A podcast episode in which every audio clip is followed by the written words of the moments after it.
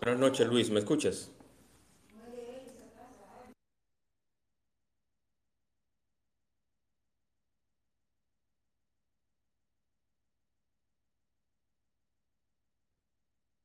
Eh, sí, te estoy escuchando. Excelente. Vamos a esperar que entre una cuanta personas, damos inicio con el intro, luego leo tu biografía y entonces iniciamos con el tema, Luis. Gracias por, ah, por entrar. ok, gracias a ti.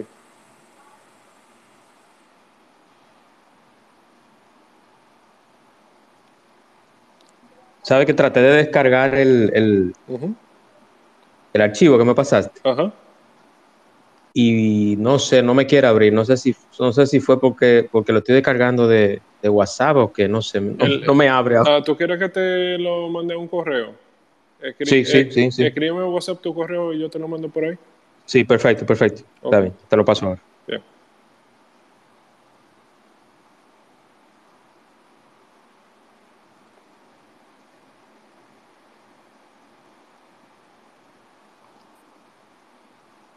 Perfecto, te lo escribí ya. Ok, güey.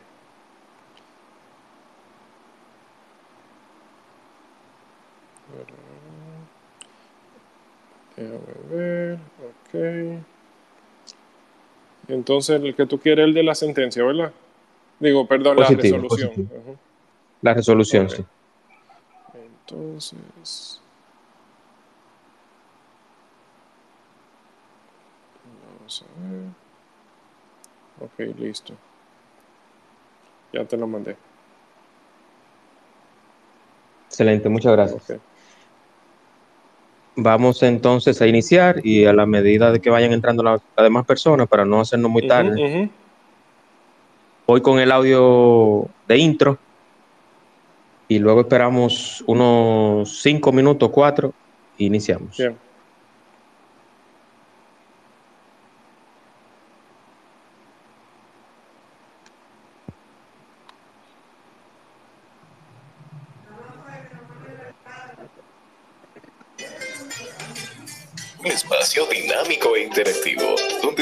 Temas muy interesantes y de crecimiento personal.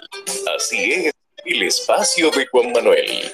De lunes a viernes a las 8 de la noche por aquí, por Twitter. No te lo pierdas, síguenos en todas nuestras redes sociales como arroba carboneljuan. Te esperamos.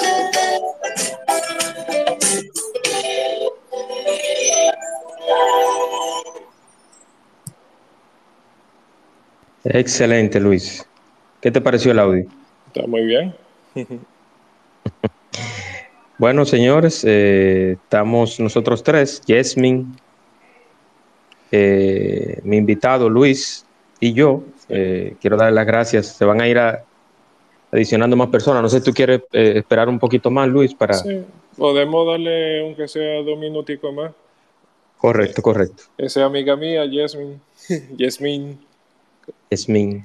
Buenas noches, Yasmin. Bienvenida.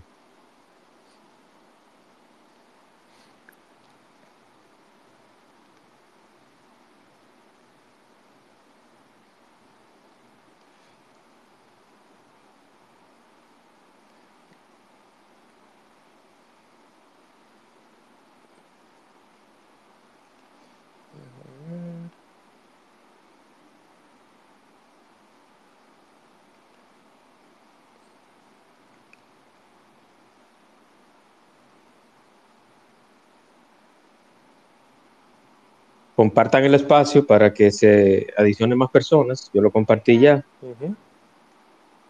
Y entonces vamos a... A ponerlo también en mi tweet.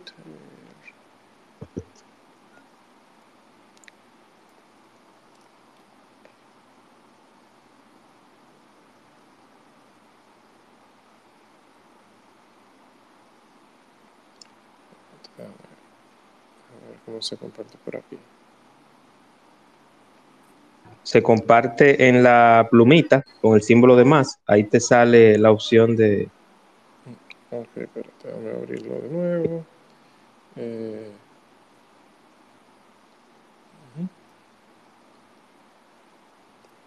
Vamos a ah, abrirlo.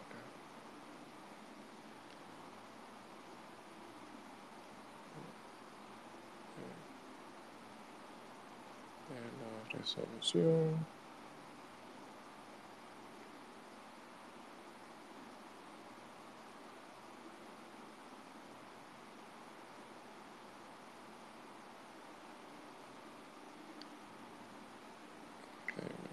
ahí lo puse en Twitter.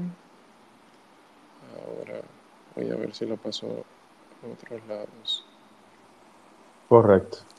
Bueno, vamos a dar inicio entonces. Buenas noches eh, para todos los que están acá en este espacio. Un espacio acostumbrado de información, de conocimiento y sobre todo con un mensaje, un espacio positivo. Esta noche tenemos a un invitado especial, el abogado Luis Manuel Vilches Burnigal, que amablemente aceptó ya después de, espera de hace un tiempo, Luis, cierto, que teníamos uno anterior y, se dio justamente este. Era cuando Dios, era cuando Dios eh, decidiera realmente.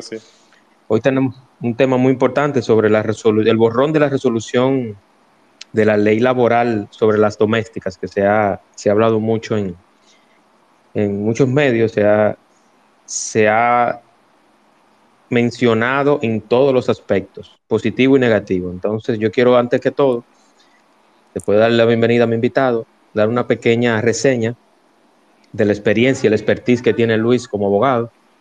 Luis nació el 2 de junio del 79, perdona Luis si dije tu edad. no hay problema. De Santo Domingo, abogado, eh, está, hizo un posgrado de Derecho Internacional. Derecho Laboral. Derecho Laboral, correcto. Eh, diplomado en Relaciones Laborales en la Pucamaima. Derecho del Trabajo, Comparado y Seguridad Social, Universidad de Montesquieu, Burdeos, en Francia, en julio del 2003. Y otros estudios. O sea, Luis tiene toda la expertise y toda la, la el peso de, de poder hablar de un tema sensible, pero a la vez con mucho desconocimiento, como lo hay ahora. Entonces, nada, Luis, bienvenido a tu espacio y un placer. Eh, muchas gracias por invitarme y buenas noches a todos. Eh, no sé, entonces, ¿podemos comenzar con el tema inmediatamente? Correcto, correcto. Empezamos a desarrollar el tema y más adelante entonces vienen los comentarios y las preguntas. Bien, muy bien. Bien, pues entonces tenemos que, bueno, ahora mismo tenemos que actualmente se está discutiendo el borrador que tiene el Ministerio de Trabajo sobre una resolución con la cual busca, con la cual busca, eh, vamos a decir, eh, modificar lo que, el, lo que el Código de Trabajo establece en relación al, servicio doméstico. Este, este, esta resolución, eh, discúlpame un momentito, que tengo un problemita con, la computadora. Sí. Ok, ya. Tranquilo, que los programas en vivo pasa eso. Sí, como venía diciendo, eh, se encuentra este borrador en discusión ante el Ministerio de Trabajo que busca adecuar el contrato de trabajo de los domésticos a lo que viene siendo el convenio 189 de la OIT, de la Organización de, Internacional del Trabajo. Con esto lo que se busca o lo que, se, eh, lo que entiende la resolución hacer es adecuar lo que tiene que ver con el marco normativo de, de lo que tiene que ver con el contrato de trabajo del servicio doméstico. Entendiendo de que con esta adecuación se busca tener todo más claro concerniente a este tipo de servicio. Pero hay una, entiendo yo, eh, luego de haber eh, tenido en mis manos la resolución, que hay una serie de puntos que deben de ser tratados o discutidos más profundamente en cuanto a lo que establece esta resolución. Para empezar, las resoluciones que emite el Ministerio de Trabajo o cualquiera de sus decisiones no pueden modificar una disposición de, una ley especial, por, eh, como es el caso del Código de Trabajo. Eh, no obstante, esta resolución pretende hacerlo introduciendo cambios al Código de Trabajo en lo que tiene que ver con los artículos 258 y 265, que son justamente las disposiciones que engloban todo lo relativo al servicio doméstico. En consecuencia, estas modificaciones que vienen estableciéndose en, estas disposiciones. Eh, bueno, perdón, estas modificaciones a disposiciones que, que, se pretenden hacer al Código de Trabajo, que es una ley especial, de la forma en que pretende hacerlo el Ministerio de Trabajo, violaría la separación de los poderes del Estado consagrado en los artículos 4 y 6 de la Constitución. Eh, entiendo que poco importa que el convenio, de las, el convenio 189 de la OIT se encuentre ratificado por nuestro país, pues el eh, es el mismo convenio que indica que para su aplicación en cada país debe contar con la adaptación de dicha normativa a la legislación nacional. Por ende, debe respetarse la manera en que una ley especial, como es nuestro Código de Trabajo, puede ser modificado. Y no es justamente a través de una resolución, que se trata de una norma de menos jerarquía. Debe hacerse por una, una disposición de igual jerarquía o de mayor jerarquía que ella. Entonces, ¿qué quiere decir eso? Que el único camino que se tendría actualmente para hacer este tipo de modificaciones a las disposiciones del trabajo doméstico es a través de, una ley. O sea, ir al Congreso Nacional, el Congreso la apruebe y ya de esta manera modificarse. Sin embargo, el Ministerio de Trabajo, eh, por lo mismo que señala la resolución, entiendo que pretende hacer uso de lo que establece el artículo 421 del Código de Trabajo, que eh, sin embargo, este artículo lo que le confiere al Ministerio de Trabajo esa autoridad para introducir, eh, para introducir vías para que las leyes y los reglamentos que están en aplicación puedan, o sea, estén más claros o, o tengan menos trabas a fin de que se puedan aplicar, pero no introducirle modificaciones a las disposiciones del Código de Trabajo, como son las que se establecen en esta resolución, que viene, eh, viene eh, trae consigo esta resolución modificaciones en la jornada laboral, a la forma en que se, eh, se realiza un contrato de trabajo, en la manera en que el contrato de trabajo finaliza, modificaciones a la jornada, incluso introduce eh, algo que es ah, totalmente ajeno al contrato doméstico, que son las horas extras, que incluso es un tema o un punto que muchas veces he visto mucho en las redes sociales la gente eh, eh, atacando esto, señalando de que cómo se va a aplicar esta situación de las horas extras, qué va a pasar cuando yo llego a, las 8 de la noche a mi casa y ya han pasado las 8 horas de la jornada laboral. Eh, qué va a pasar con mi cena, ese tipo de... Hasta chistes, hasta chistes, Luis, han hecho, porque hay un programa de radio que no voy a mencionar, hicieron un sketch de... sí, imagínate esa situación. Pues sí, el, como viniendo la misma, de regreso a la idea, el Ministerio de Trabajo con este tipo de actuación lo que estaría es violando los, los límites de su autoridad al irrespetar la separación de los poderes del Estado, al pretender que una norma de menor jerarquía, como ya habíamos explicado, modifique una de mayor jerarquía, como es el código de trabajo. Este proyecto o borrador de resolución señala, ya volviendo, ya eh, entrando a los puntos que este, este proyecto o borrador de resolución establece. Entre uno de ellos está lo que tiene que ver con el contrato doméstico, que señala que debe realizarse por escrito y depositarse este contrato en el Ministerio de Trabajo. Pero esto pretende entonces, eh, bueno, esto, eh, eh, al leer esta resolución, se puede entender de que se pretende darle un carácter de obligatoriedad. Y en este caso, si esa es la, la intención, iría en contra de los mismos principios consagrados en el Código de Trabajo así como de la jurisprudencia laboral eh, de nuestro país, donde tenemos de que existe, bueno, el código de trabajo en sí es una materia donde existe la libertad de prueba y el principio noveno del Código de Trabajo indica claramente que el contrato de trabajo no es el que, eh, no el que consta en un escrito, sino el que se ejecuta en hechos. O sea que si tú, por ejemplo, eh, no solamente con el contrato doméstico, sino con cualquier contrato eh, establecido bajo el criterio del Código de Trabajo, si tú tienes una persona y con ella verbalmente tú acuerdas que su contrato de trabajo será de tal manera, con tal jornada, es, totalmente válido. Es un contrato igual que uno que tenga por escrito. Obviamente eso tiene sus, eh, vamos a decir, al momento de tú, por ejemplo, tener un litigio, de, de tú tener un medio de prueba suficiente en cuanto a qué condiciones fueron que ustedes pactaron, pero no deja de ser válido.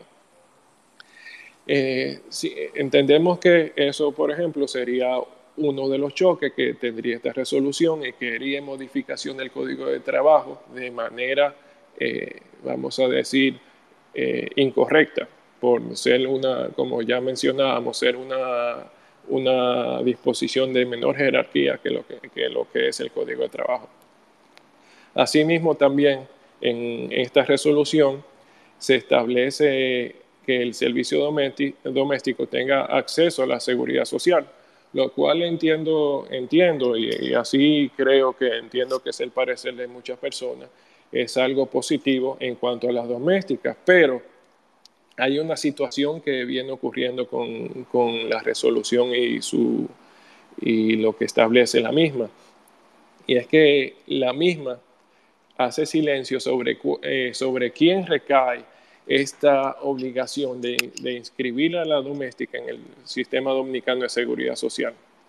¿Y qué significa esto? Bueno, esto en caso de entenderse de que el empleador o en caso de que luego de que esto se ponga, vamos a decir, eh, se estructure, se establezca que la obligación recae sobre la familia de inscribir a la doméstica, tendría, estaría cometiendo, vamos a decir, o, eh, o, pondría a la familia en una situación bastante, vamos a, eh, vamos a decir, eh, peligrosa o, un poco complicada, pues nuestro código de trabajo en su artículo 720 establece justamente sanciones penales a las inobservancias que se dan en la inscripción de la seguridad social por lo que entiendo que lo justo sería que esta responsabilidad de inscripción no recaiga sobre la familia, sino que sea una responsabilidad de cada doméstico de que vele por su inscripción en la seguridad social y de que los pagos que haya que hacer eh, los realice.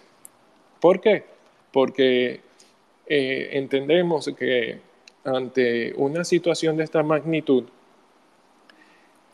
eh, la familia, la mayoría de la familia dominicana no estaría en capacidad de estar al día o, bueno, no necesariamente estar al día, porque obviamente si se establece que la seguridad social es eh, tiene que cotizar, obviamente tendría que tener el pago al día para que el trabajador, por ejemplo, cumpla con dicha obligación.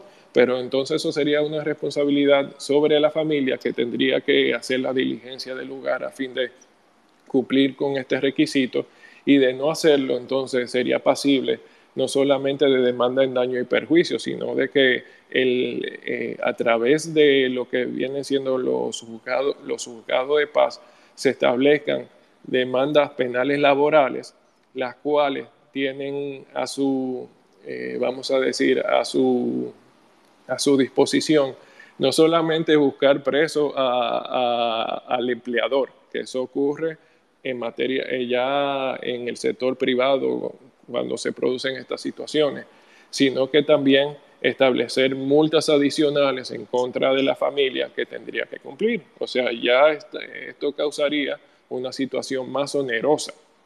Y, y, tenemos que tener en cuenta de que, a diferencia de lo que uno ha oído comentando a veces en las redes, esto no es una situación que a quien afecta es a la clase alta. No es así.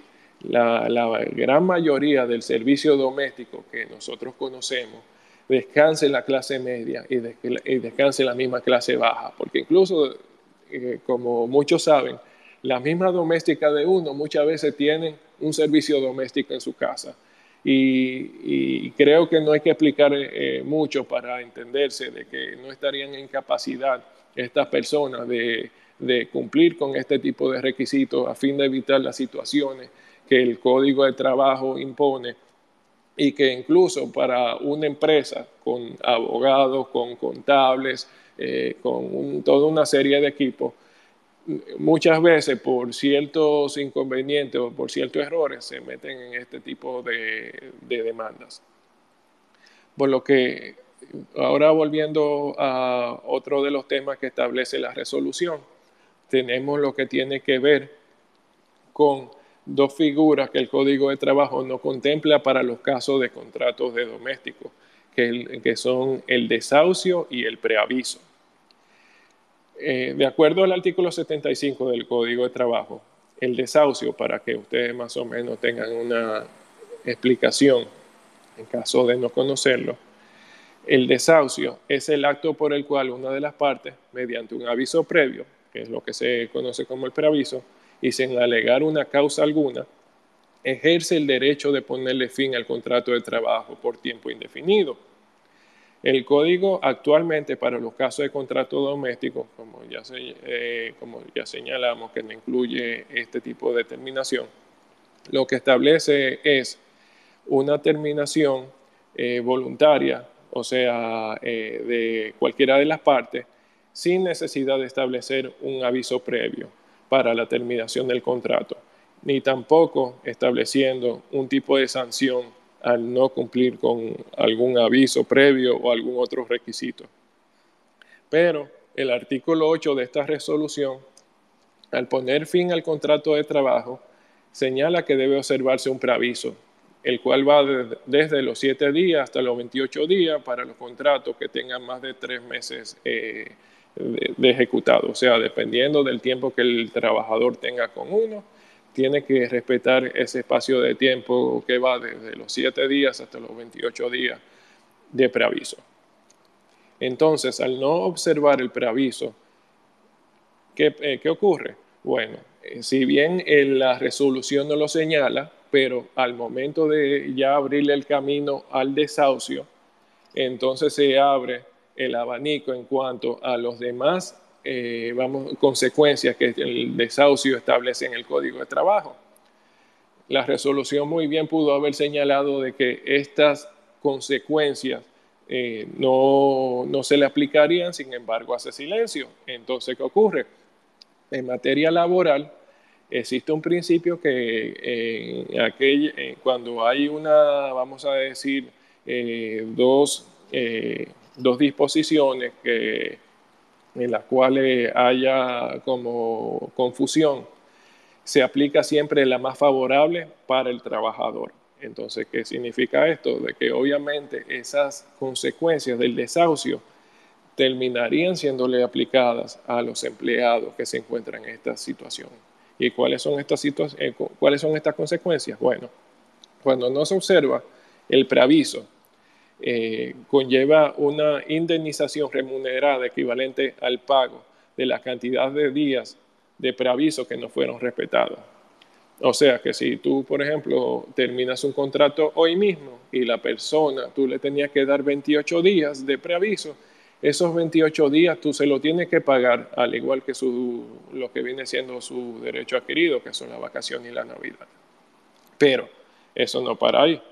Cuando la persona, no se eh, cuando el empleador no logra pagar de manera completa ese preaviso o simplemente el trabajador se niega a aceptar el mismo por entenderle que no es la cantidad que le corresponde, entonces se genera lo que en materia laboral conocemos como un astrente del artículo 86 del Código de Trabajo. ¿Qué significa esto? El astrente es, un día, es el pago adicional de un día de salario por cada día de retardo eh, en cuanto al pago de eso, ese preaviso que tú le adeudas o la deuda que tú le tienes con el trabajador. Y entonces ese día de salario por cada día de retardo es de manera indefinida, no tiene un tope. Lo único que puede lograr eh, eh, lograr parar que las 30 o el día de salario siga corriendo en perjuicio de uno, es o pagarle de manera conforme eh, a la persona. Segundo, de que tú tengas, de que tú realices una oferta real de pago al trabajador por vía del alguacil y consignar esos valores ante la DGI.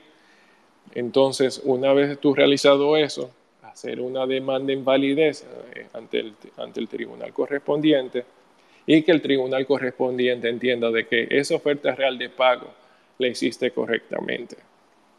En caso de que no se, el tribunal entienda de que no ha sido el caso, de que tu oferta real de pago es nula, por ejemplo, o es incompleta, ese asterente continuará corriendo hasta que finalmente se cumpla con lo señalado anteriormente. Es decir, que si por ejemplo tenemos una sentencia eh, definitiva que luego de pasar dos o tres años litigando, vamos a ponerlo en un ejemplo de dos años.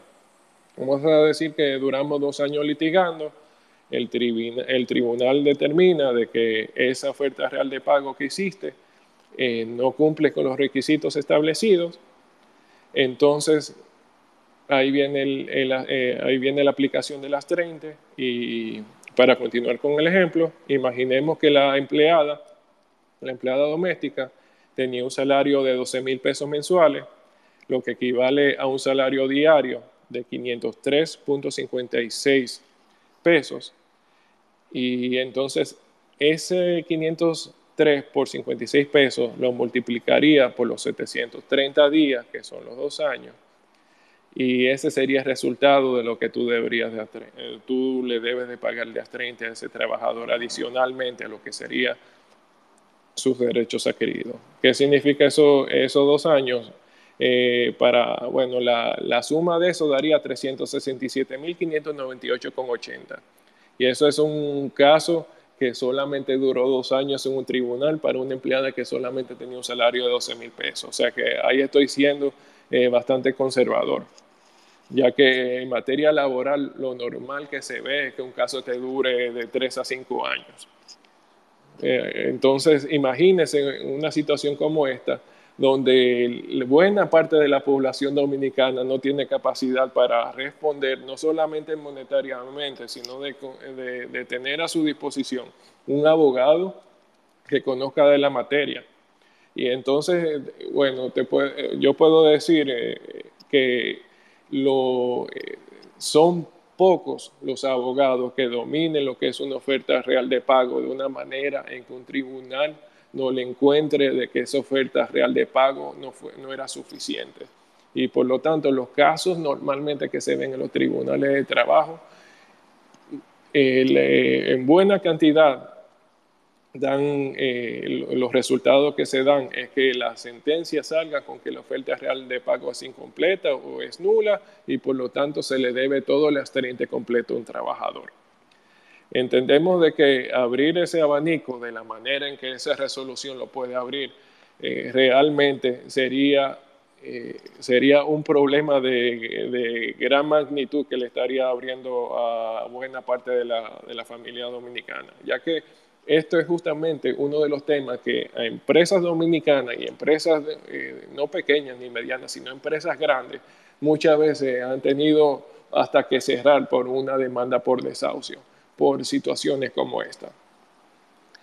Finalmente, para concluir y ya pasar a preguntas o cualquier duda que ustedes tengan, entiendo que el servicio médico eh, perdón, el servicio doméstico sí merece que se contemple normas más claras con sus sobre sus derechos y protecciones, pero no debe ser nunca a costa de perjudicar a las familias que la contratan y que al mismo tiempo disminuya la contratación de doméstica eh, para, como una forma de evitar los, los, costosos, los costosos problemas que se pudieran generar con una aplicación de esta resolución de esta manera. Y eso sería mi explicación sobre esta resolución. Excelente, muchísimas gracias Luis. Los que deseen hacer alguna pregunta o algún comentario pueden levantar la mano y le voy dando la palabra, lo pongo como speaker inmediatamente. Yo tengo una pregunta, Luis. Ana levantó la mano, pero quiero hacerte esta pregunta que me imagino y luego pasamos inmediatamente con Ana. El mayor miedo que yo veo con este tema del borrón, de la resolución, del cambio de la ley laboral de las domésticas es el tema de que, por ejemplo, hay domésticas que trabajan en varias casas. O sea, no, no, no son solamente de una sola vivienda. Por ejemplo, las que trabajan en varias casas, entonces en cada casa tendrán que incluirle un seguro médico. En principio, eh, si nos vamos al ejemplo que vemos en el sector privado, eh, cada casa tendría que hacer su aporte a la seguridad social por su cuenta. O sea, si conmigo tú ganas tanto, tú tienes que poner, eh, como, tengo que hacer el, o sea, tengo que pagar el porciento correspondiente a tu contrato de trabajo. Cada uno tendría que hacerlo y reportarlo a, la tesorería. Eso sería, eh, eh, eso sería la, forma correcta. Sin embargo, como te, estoy diciendo, eh, no es recomendable que sean los mismos empleadores que realicen, este tipo de, de diligencia por las consecuencias legales, eh, las consecuencias laborales penales que establece tanto el Código de Trabajo como la misma de Seguridad Social cuando es el empleador el responsable. Lo que ocurre es que eh, actualmente, bueno, la seguridad social se compone en sí de tres sistemas. Y, por ejemplo, para el sector privado existe uno y en, en este se encuentra, este es el contributivo y en este la obligación recae sobre el empleador. Pero ¿qué pasa? Hay otros dos sistemas donde, eh, donde eh, que descansa para aquellas personas, ya sean que son de escasos recursos, que se encuentran desempleados que o que son trabajadores independientes, donde la responsabilidad ya no cae sobre el empleador, sino que cae sobre cada uno de estos tipos de empleados de realizar los aportes correspondientes a fin de ello estar eh, al día o, recibir los beneficios de lo que es la seguridad social. Esta resolución hace, vamos a decir, como un llamado a fin de que el sistema de seguridad, eh, el sistema de seguridad social adecue su, su plataforma para poder eh, ser inscrita la, la empleada doméstica. Sin embargo, no, al no hacer el señalamiento de quién es el que tiene la obligación, eh, existe ese temor, porque, no es, eh, porque actualmente una persona física no estaría en capacidad de, de, inscribir personalmente a una doméstica, lo tendría que hacer a través de su empresa. Entonces eso crea una serie de inconvenientes al momento de presentarse una demanda, donde muchas veces los abogados laborales cuando demandan utilizan, por ejemplo, una certificación de la TCS para no demostrar de que la persona es doméstica, sino para demostrar de que la persona trabaja en dicha empresa y así generar prestaciones laborales. O sea, eh, actualmente no hay un mecanismo para ya yo, sé, yo como empleador de una doméstica poderlo hacer directamente, pero no deja de eh, este no es ni siquiera el, el mecanismo adecuado por, por las situaciones que ya yo le he señalado. Correcto. Vamos entonces con el audio de las preguntas, el audio intermedio. Inmediatamente arrancamos con lo que tengan comentarios o preguntas.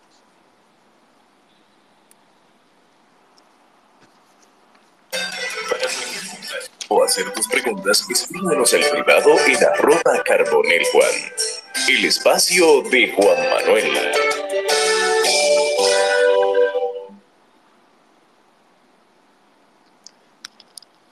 Excelente. Entonces, ¿alguien un comentario, una pregunta para Luis? ¿O entendieron todo o no entendieron nada? Eso mismo iba a decir. Vamos a ver, ¿alguien? Ana, adelante Ana. Sí, buenas noches. Eh, gracias, Por, gracias por este space, Juan, muy interesante y muy importante. Mi pregunta iba precisamente por la que tú hiciste sobre los domésticos que mm, trabajan en diferentes casas, porque a veces lo que hacemos es que utilizamos dos días, las utilizamos por dos días solamente. Em, creo que este es un tema muy delicado porque debemos de tomar en cuenta como dijo Luis, el abogado, de que no todo el mundo tiene la capacidad de pagar ese nivel de prestaciones laborales. Si las tenemos en la casa es porque necesitamos salir a trabajar también para sostener la casa.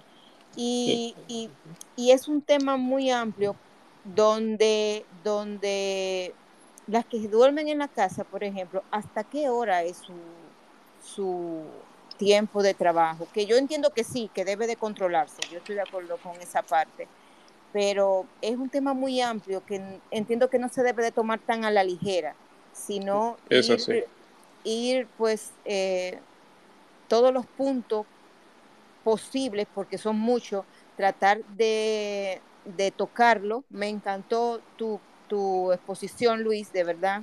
Ah, muchas gracias. Me, o sea, ahora estoy más, más, ahora tengo noción de, de la ley en sí misma, pero al mismo tiempo al escucharte entiendo que hay demasiados puntos que no se están tomando en cuenta. Y tanto para favorecer y proteger a ese empleado como para proteger al empleador.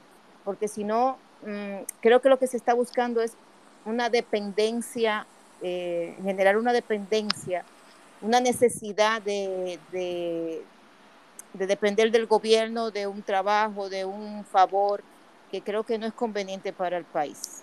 Por ahí que yo veo. Gracias. Sí, sí. Sí, eso es justamente eh, uno, uno de los problemas que veo con esta resolución, es que no hace un balance o vamos a decir, o no se adecua a la realidad dominicana. Porque si bien, o sea, aquí tenemos un convenio, o sea, la resolución es prácticamente tratar de aplicar el convenio en relación a la doméstica, pero es un convenio que se ha hecho a nivel general, o sea, eh, a nivel internacional. Por lo tanto, la realidad mía no tiene que ser la misma de una realidad de otro país. Entonces, ese tipo de, puntos debe de observarse a fin de ver lo que puede aplicarse y lo que no puede aplicarse, lo que puede hacerse a medias o lo que se puede aplicar de manera, vamos a decir, eh, por tiempos. O sea, vamos a tratar este pedazo ahora, vamos a ver cómo va, cuál es la reacción, vamos a tratar entonces de aplicar, eh, ahora que las personas tienen conocimiento de cómo esto funciona, vamos a agregar este otro pedazo. O sea, eso de, tirar como de un solo golpe eh, una modificación de esta eh, magnitud a la forma de vida de, de gran parte de la población dominicana, lo que puede traer al principio es problemas y no hay nada que le guste más a un abogado laboral que problemas. Y, como lo, y a pesar de que yo soy un abogado laboralista, no les recomiendo a nadie tener, eh, tener, que, o sea, tener que enfrentarse con una demanda laboral, porque eso, o sea, la, la, la, forma como una demanda laboral, no solamente, o sea, yo he visto a empresarios que obviamente tienen toda la capacidad económica, prácticamente pasarse todos los meses llamando para ver en qué está su demanda, porque tiene esa preocupación. O sea, por, por un monto que prácticamente puede ser insignificante, pero para una casa de familia, el no entender eh, cuál va a ser la, la solución de su caso, por un espacio de tiempo, eso, eso simplemente eh, vamos a rompe con la, la estructura o con, o con, el vivir normal de la familia dominicana. Muchísimas gracias, Luis. Tengo entonces a Evelyn y luego Susana Botrón. Adelante, Evelyn.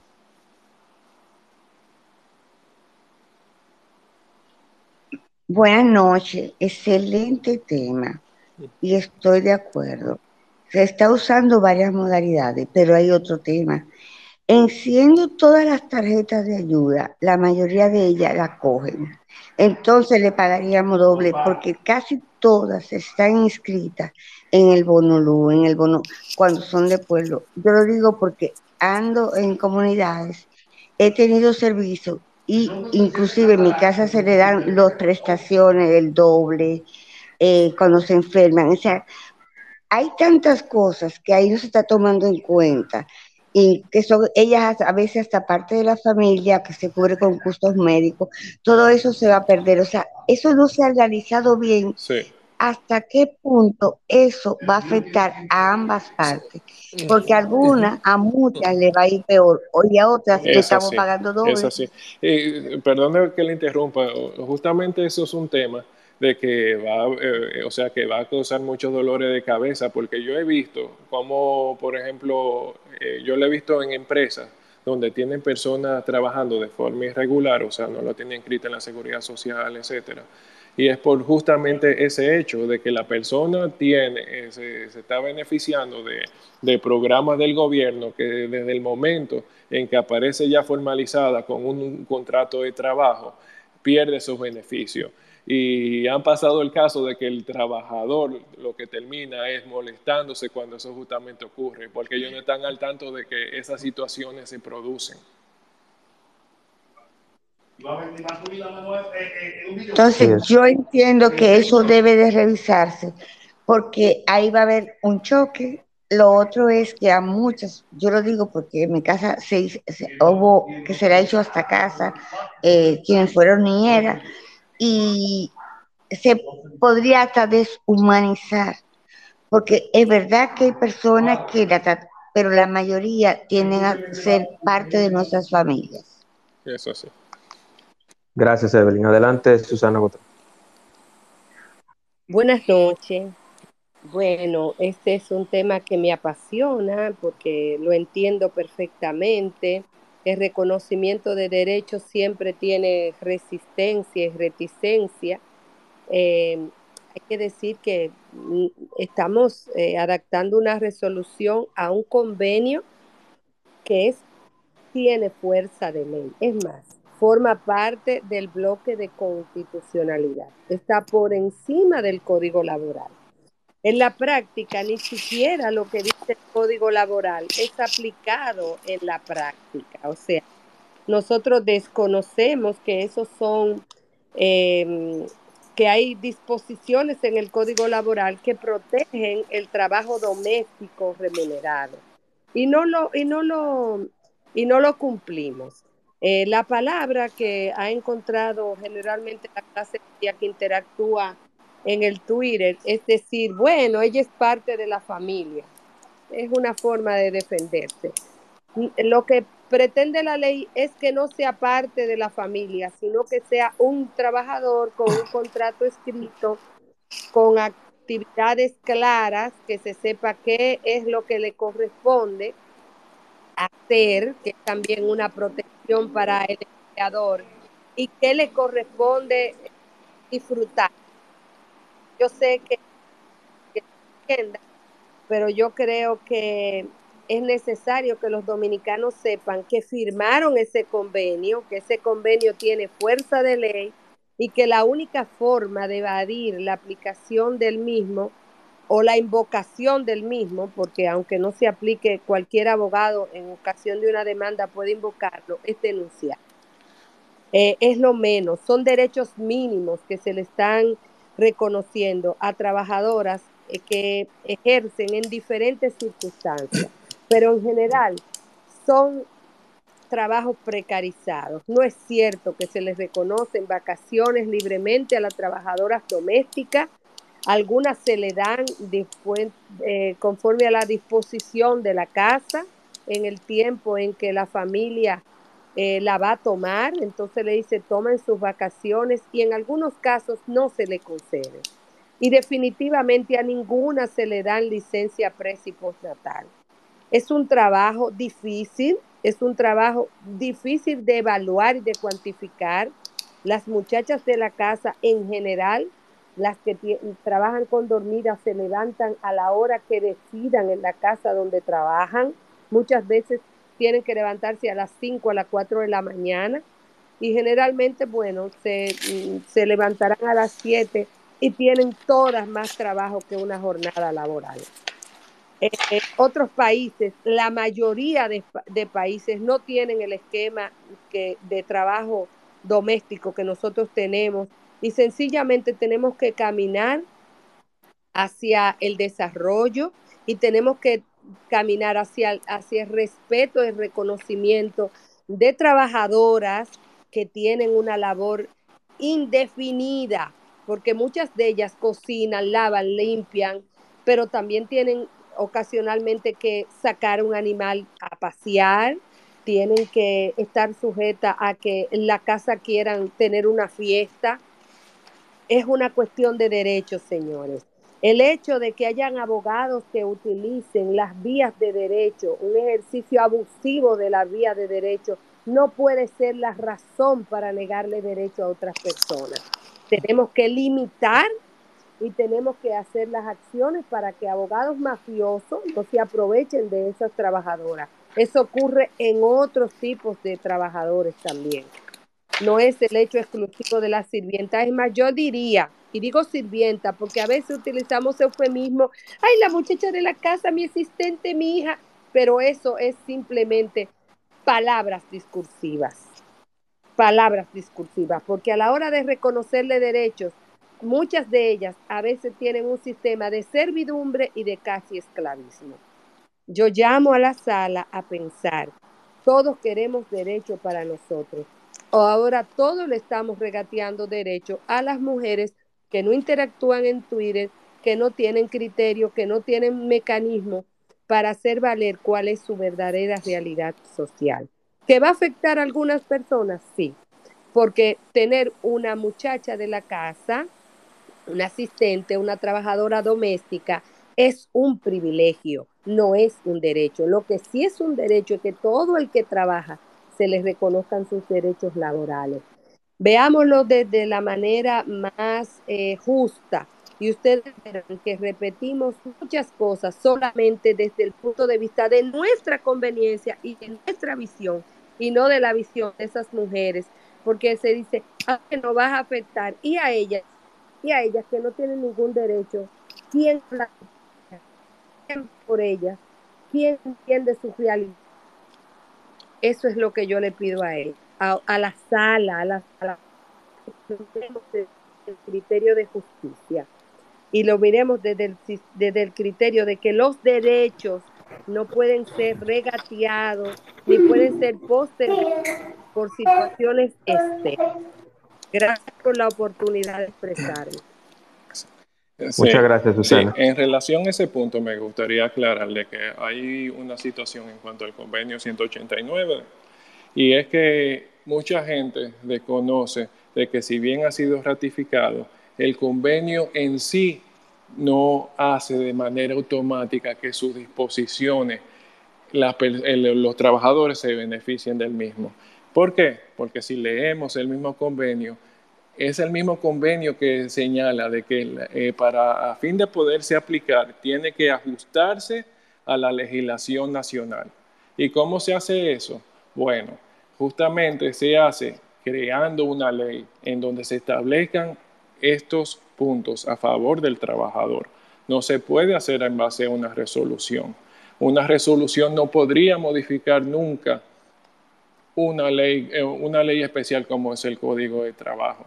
Es tanto así que si podemos ir a un tribunal de trabajo ahora mismo y señalarle, hacer una demanda por una trabajadora doméstica, señalándole el convenio del OIT y que entonces por lo tanto le toca que le pague preaviso y un daños y perjuicios por no tenerla inscrita en la seguridad social, porque el convenio lo señala, el, Tribunal de Trabajo lo que te dirá es que se rechaza la demanda laboral por, en cuanto a preaviso, en cuanto a daño y perjuicio, por tratarse de un contrato de servicio doméstico, pura y simplemente. Por entender justamente de que si bien hay un convenio, ese convenio tiene que adaptarse a la legislación nacional y a fin de poder ser aplicado, porque de lo contrario, ahora mismo lo que tenemos, eh, vamos a decir, es un eh, es un listado de, voluntades. Es lo que ahora mismo tenemos con el convenio, incluso el, el lo que viene siendo el pre y postnatal, que establece el mismo convenio del OIT, tú no lo podrías aplicar, en, bueno, tú lo puedes solicitar ante un litigio laboral en cuanto a la doméstica, pero un tribunal de trabajo no te lo reconocería, por lo que justamente le estoy señalando. Excelente, muchas gracias. Tenemos a Manuel en espera. Adelante, Manuel. Buenas noches. Yo solo quería eh, apoyar lo que Susana estaba diciendo, pero me preguntaba y quisiera traer a la mesa un tema que me preocupa sobremanera y es que, como dice Susana, en la mayoría de los países no existe el esquema de trabajo doméstico que existe en República Dominicana. Entonces mi pregunta es, ¿no estaríamos, Susana, creando unas condiciones para que ese trabajo doméstico desaparezca y esas personas que hoy ejercen ese trabajo entonces queden desprovistas de su método de sustento? Me explico. Si una familia entiende que no puede sustentar el hecho de manejar TCS, manejar DGI, eh, tener el, esquema que, de, por ejemplo, una persona que tiene un servicio doméstico que duerme en la casa, que eso yo estoy seguro que no existe en muchos países, ¿cómo vamos a manejar el esquema de que cuando esa familia diga, bueno, pues yo prefiero entonces eh, inscribir a mi hijo hasta las 5 de la tarde, a las 6 de la tarde, cuando yo salga del trabajo, lo recojo, y eh, voy a tener que hacer un esfuerzo como familia, pero entonces esa persona, esa, esa persona que antes era servicio doméstico y que llevaba el sustento a su familia, queda desprovista del sustento. Como establecemos... pregunta, Manuel, te voy a responder. Primero decirle a Luis que el hecho de que usted ratifique un convenio te obliga a todo lo que dice el convenio. El convenio también te obliga a adaptar la legislación nacional. Exactamente. No eh, eh, si me disculpa, adelante, adelante. yo, te escuché, yo te escuché, Luis. Eh, mm, el, el convenio es todo el convenio te obliga a adaptar la legislación nacional a través de los mecanismos que establezca tu régimen jurídico. Exactamente. Entonces, si tú no lo haces, lo estás violando, ¿verdad? Es cierto. Eh, independientemente de que no lo hemos hecho, pero el, el, el convenio es entero y es una obligación del Estado y forma parte del bloque de constitucionalidad. Yo no voy a entrar en, una, en un tema técnico. Yo sé que los jueces laborales hacen lo que le da la gana, en un sentido y en otro. Ahora, eso es en, ese aspecto. Lo que me dice Manuel es un asunto de mercado, Manuel. Métele lápiz a un daycare para que tú veas que cuando tú vienes a ver, el dueño de la casa se va a dar cuenta que lo que paga, paga para que le cuiden el niño en horarios muy restringido y tiene que llevarlo y tiene que traerlo, no le va a convenir. Es un asunto de mercado. Estas mujeres ganan entre 8 y 20 mil pesos, la que más ganan. Yo te puedo decir que probablemente en la, en la sala puedan haber algunos que puedan pagar 20 mil pesos, si es que hay. Métele lápiz a un daycare se pueden perder algunos trabajos, pero los que se van a perder son de muy poca calidad.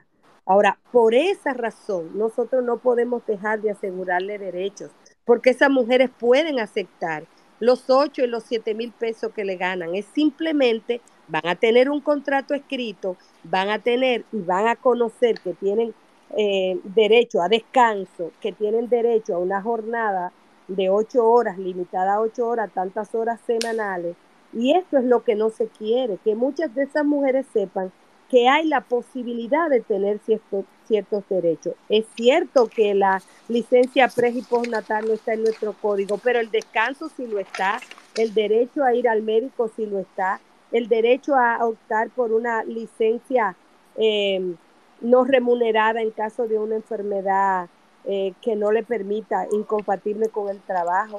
Nada más léanse el código. En realidad, en cuanto a la doméstica, no lo establece.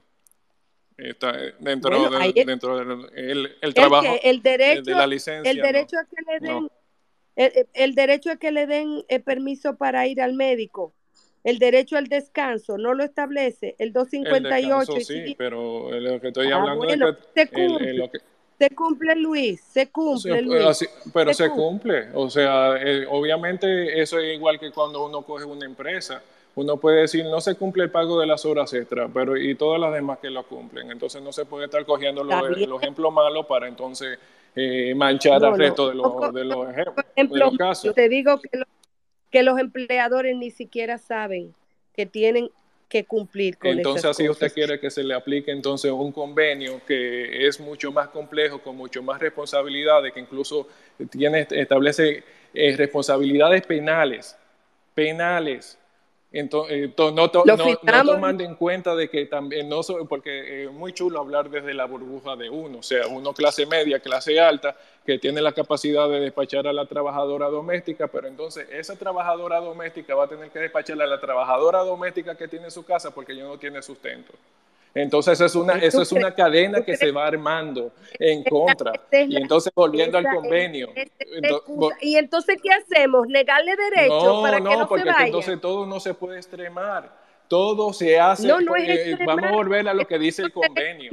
El convenio muy claramente, y es donde la gente que no ha leído el convenio se cae, es que dice que se tiene que aplicar de acuerdo a la legislación laboral, o perdón, a la legislación nacional. Entonces, ¿qué significa eso?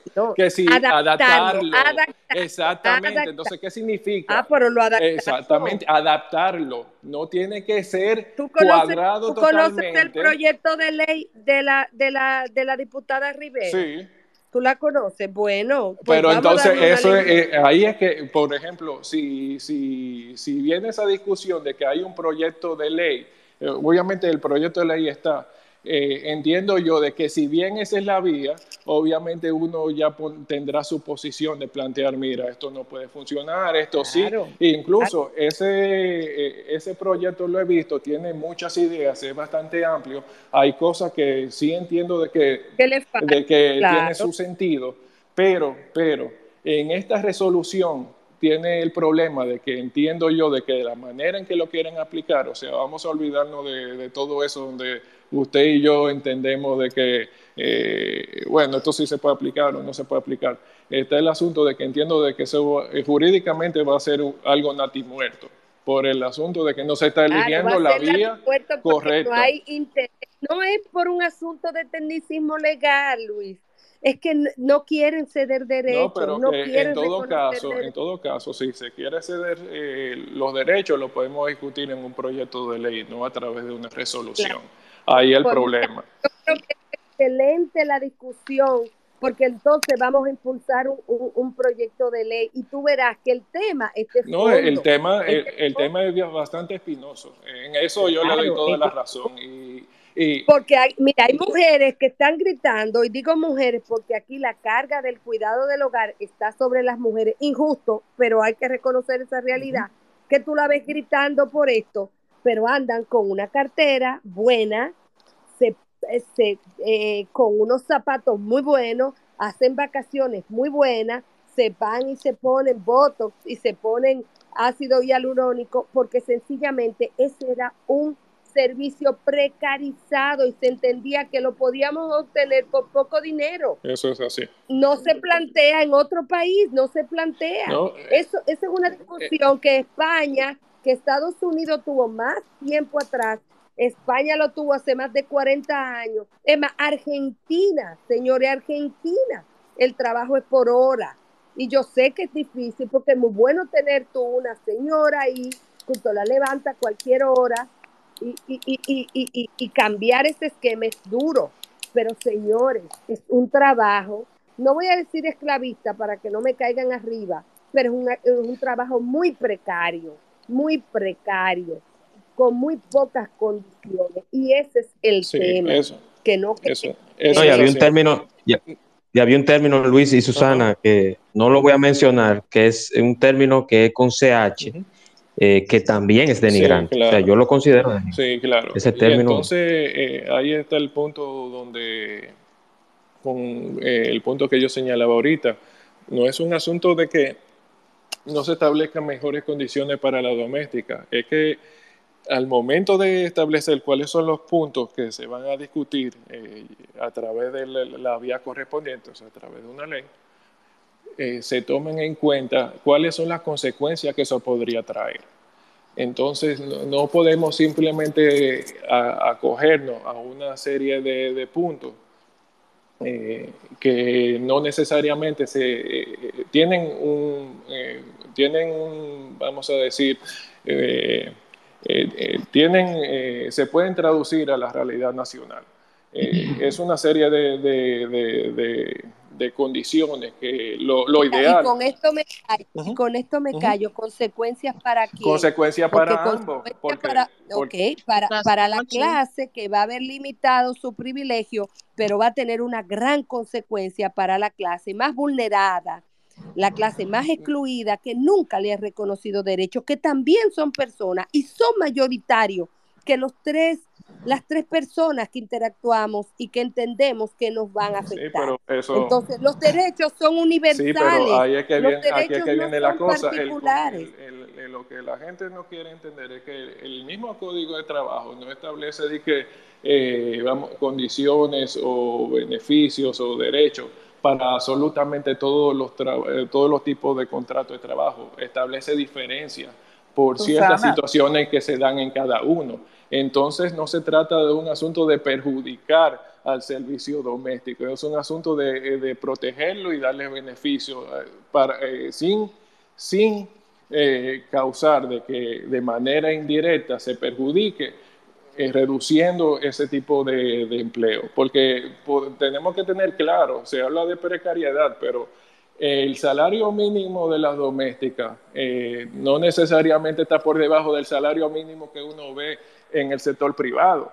O sea, como bien eh, señaló la señora Susana, eh, está hablando de, 8 a 20 mil pesos que, ella oye. Yo, en, cuanto a mí, yo escucho en cuanto al trabajador doméstico desde los 8 mil pesos y conozco de casos de 50 y 60 mil pesos.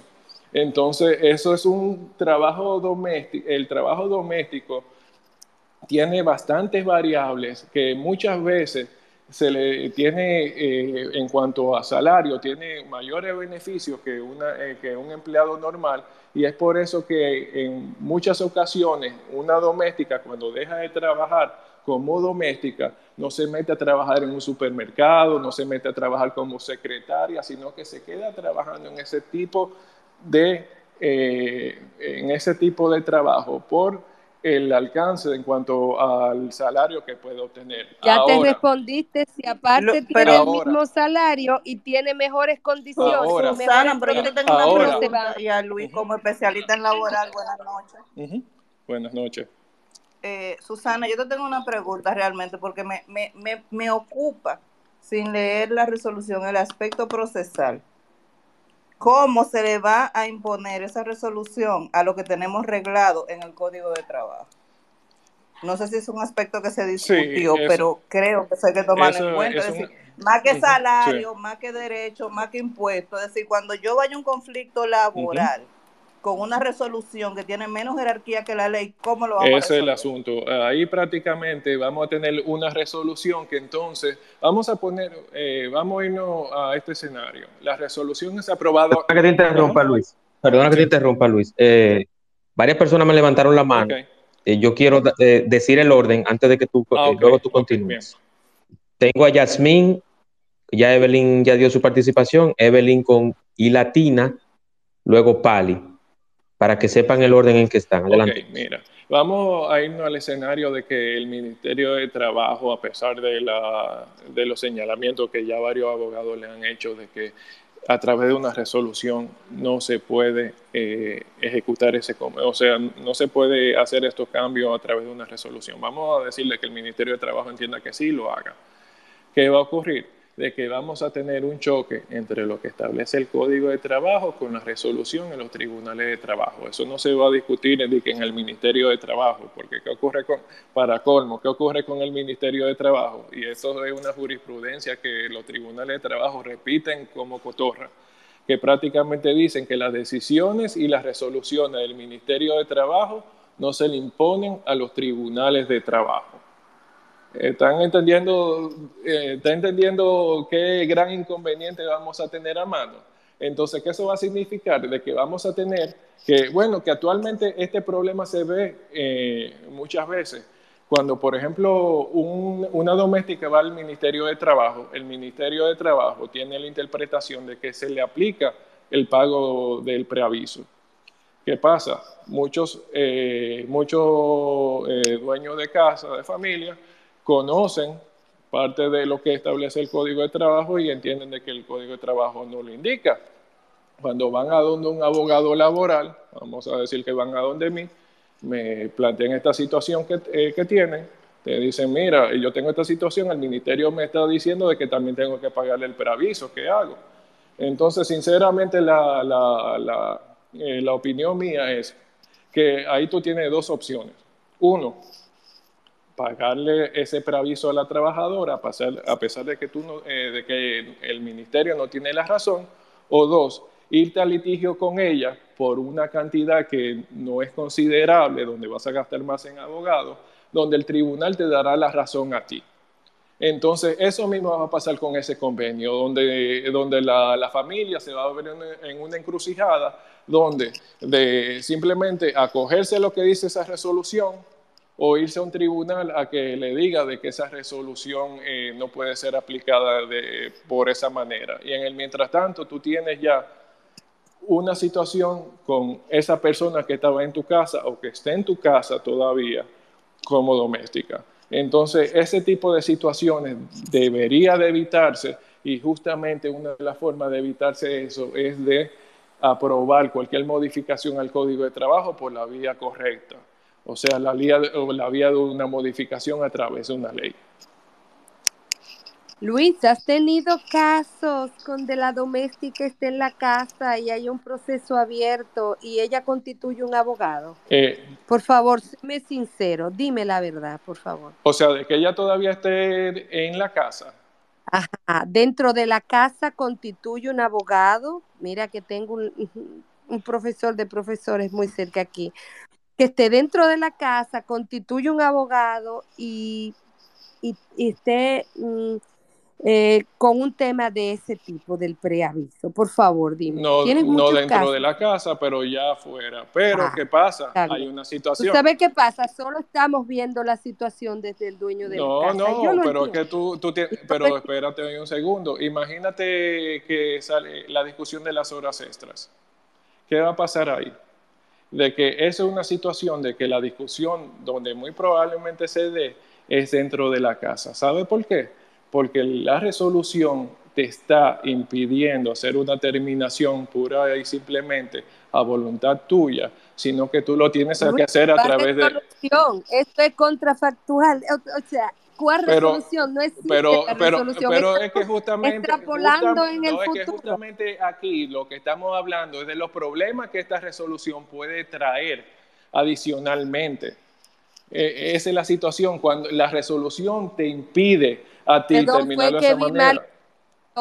que decía aspecto de borrón de la resolución, no sabía que eran el problemas. Perdón. Por eso justamente los aspectos del borrador de la, de la resolución entonces, ¿qué pasa? Ese aspecto que es justamente la terminación del contrato de trabajo, que es un aspecto nuevo para el, eh, si se compara con el código de trabajo, va a traer como consecuencia de que el, eh, el empleador esté muchas veces con las manos eh, atadas para no terminar un contrato de trabajo a fin de evitar las situaciones que se dan con el desahucio y el astrente.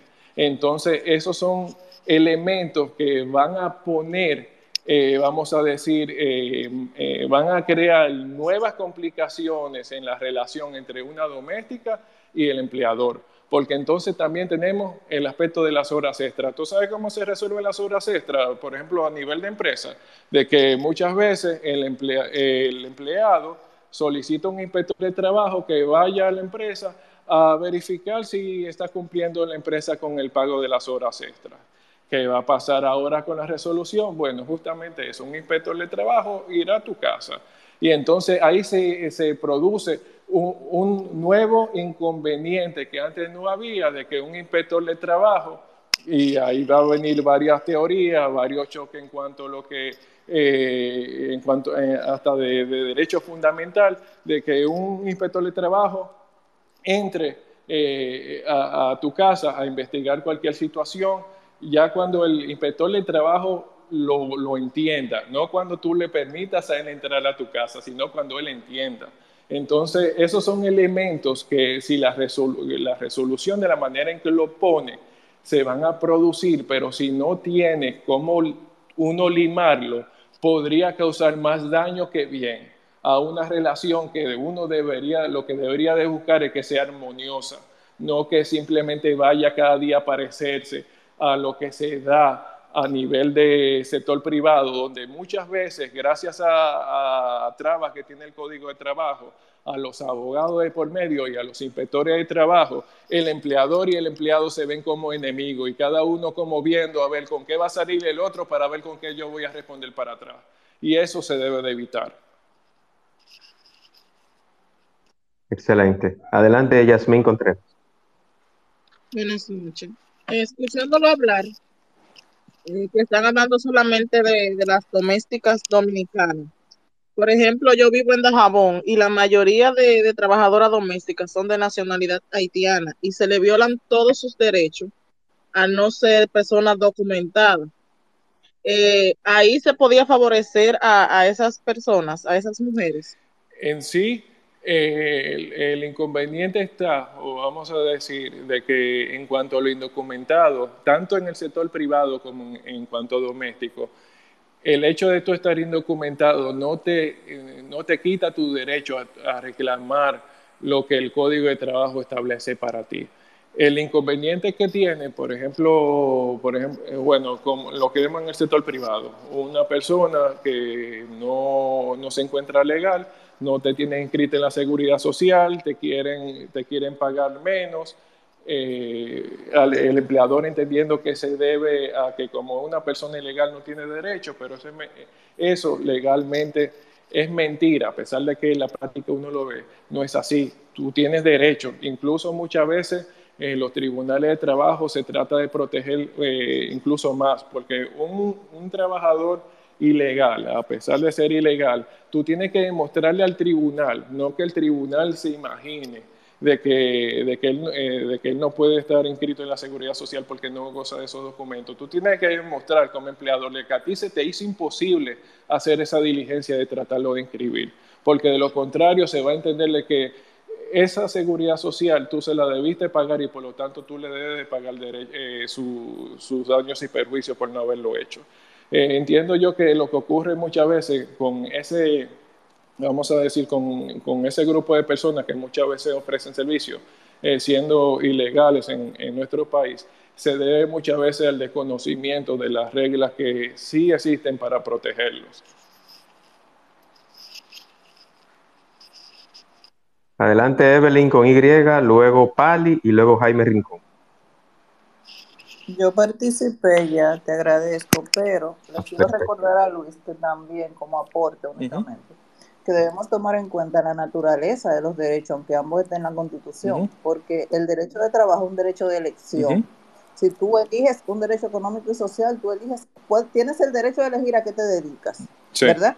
Pero ya los derechos que se contraponen y que estarían en riesgo con esta resolución, como la intimidad, el domicilio, violación de domicilio, son riesgos que se corren. Es decir, un inspector no puede llegar a mi casa, que yo estoy aquí porque yo soy inspector eh, del, Ministerio de Trabajo. No una orden de llamamiento eh, justamente, Ese es justamente uno de los problemas que los abogados laboralistas, cuando discutimos este tipo de situaciones, porque obviamente habíamos estado eh, verificando el proyecto de ley que hay, estos son el tipo de problemas que nosotros discutimos de, situaciones que se van a dar y, las consecuencias que podrían surgir del mismo. Entonces, por eso hay que observar que, o sea, si bien eh, vamos a decir, hacer que los derechos fluyan, hacerlo de una manera en que no perjudiquen a las partes.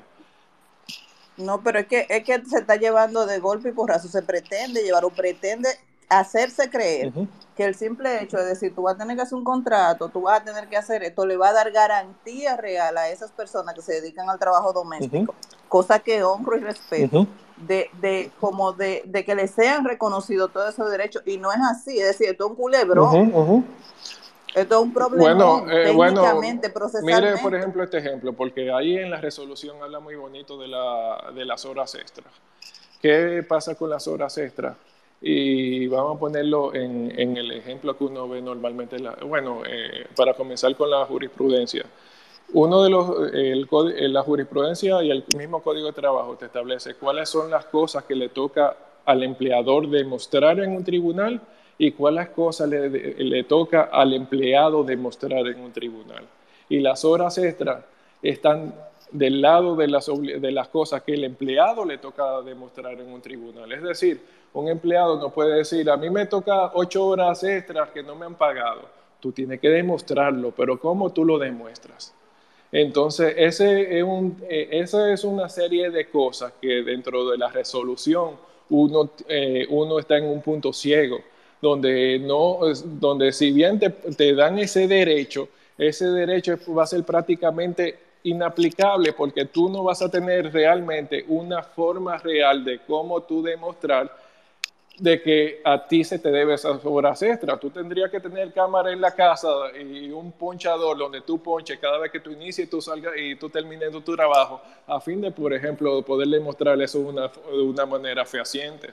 Porque de lo contrario, ¿cuál, ¿cuál es la forma? Entonces, esas son cosas que de nada te valen tú ponerlo en una ley si no tienes cómo aplicarlo y ejecutarlo. Perdóname, y otro, otro, un tema puntual. Eso es un tema, eso es una resolución administrativa.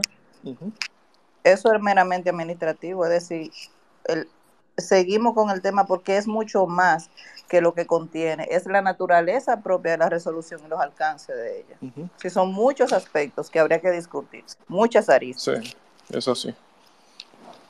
Adelante, Pali.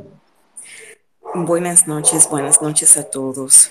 Em, bueno, yo soy una persona que por muchos años trabajé en casa de familia, algunos 15 años, y hablo con conocimiento de causa y tengo familiares eh, muy cercanos, directos, que actualmente trabajan en casa de familia. Eh, realmente estoy muy de acuerdo con la posición de Evelyn, Evelyn con, con Y, que acaba de hablar con respecto a que eso es un culebrón de verdad que hay puntos muy importantes que se deben de tomar en cuenta. Yo voy a mencionar dos o tres. Por ejemplo, la modalidad del trabajo dentro de la casa.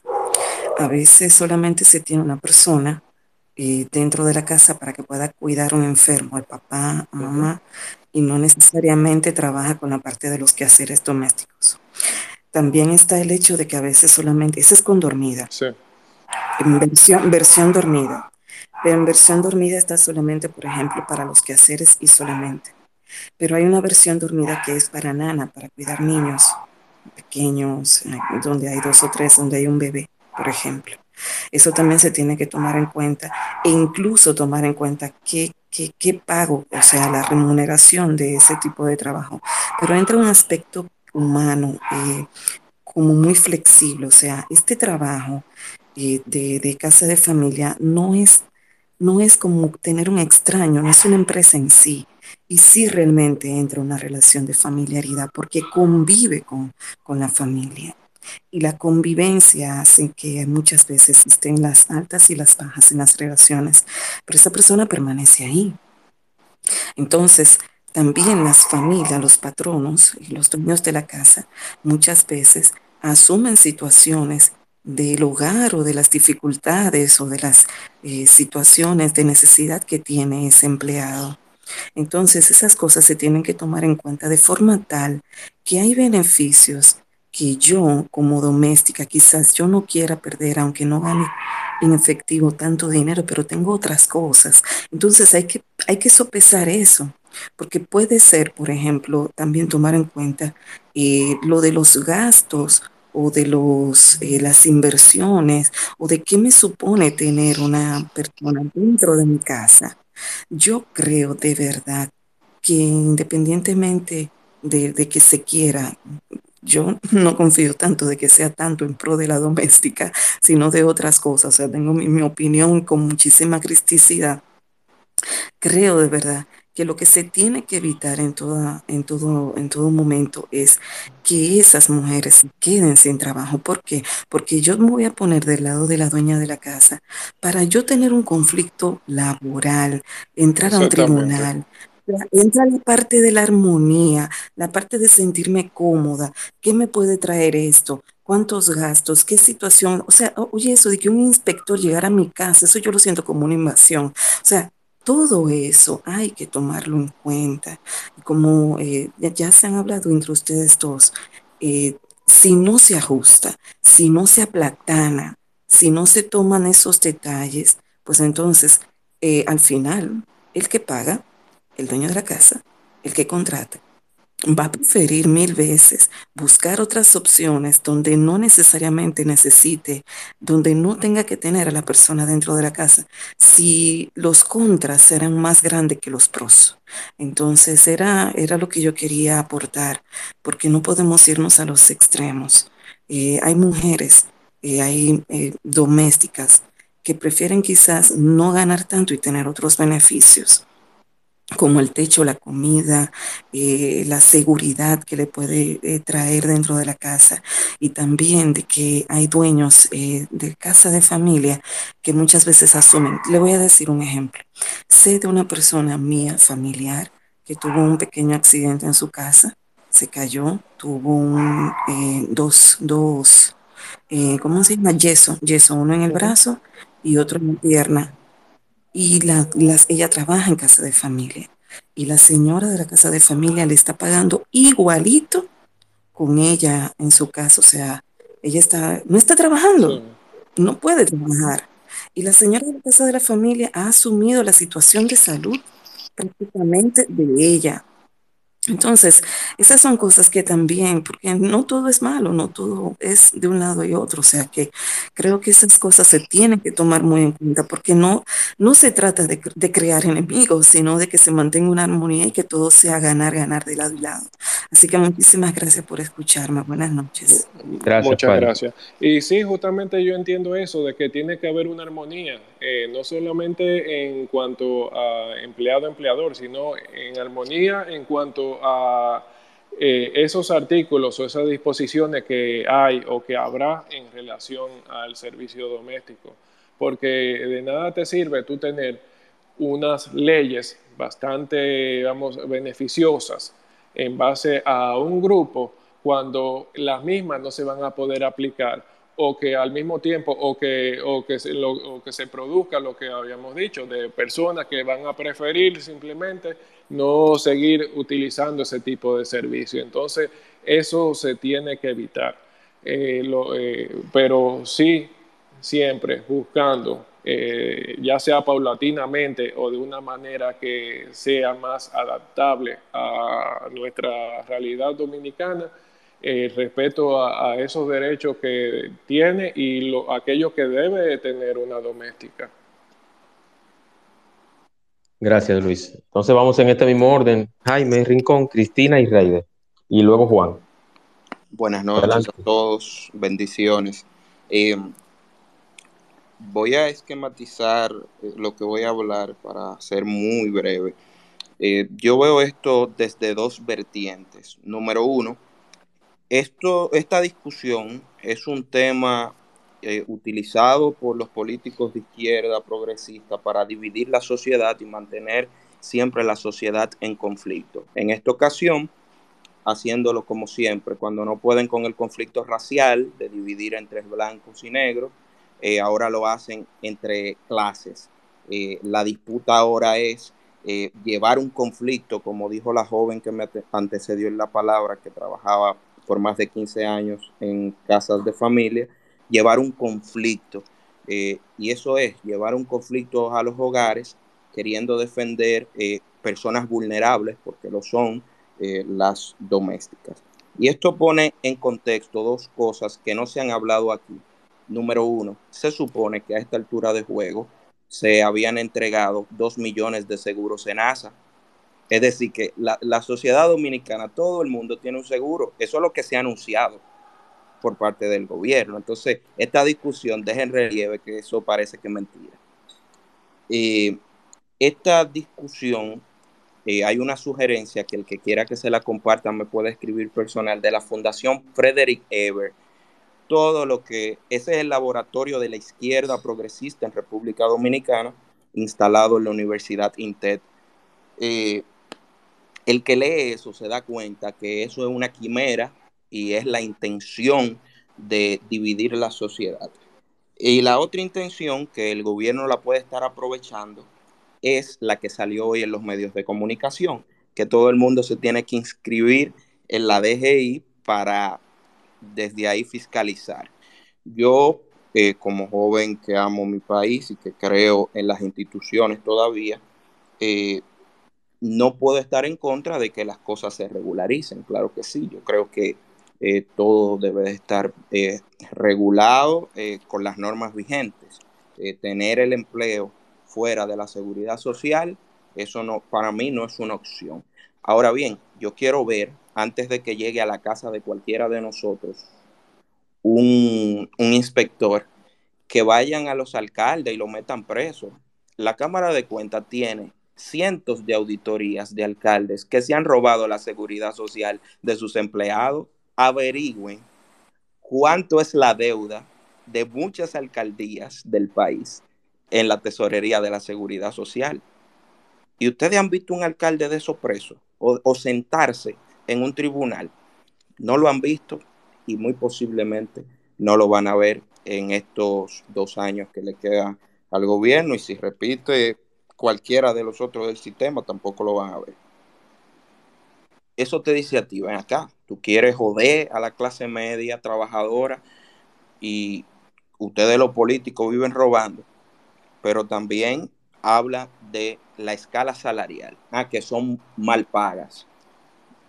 Tenemos que ver cómo está estructurada eh, el salario en República Dominicana. Por ejemplo, aquí el salario, el salario promedio son 25 mil pesos, señores.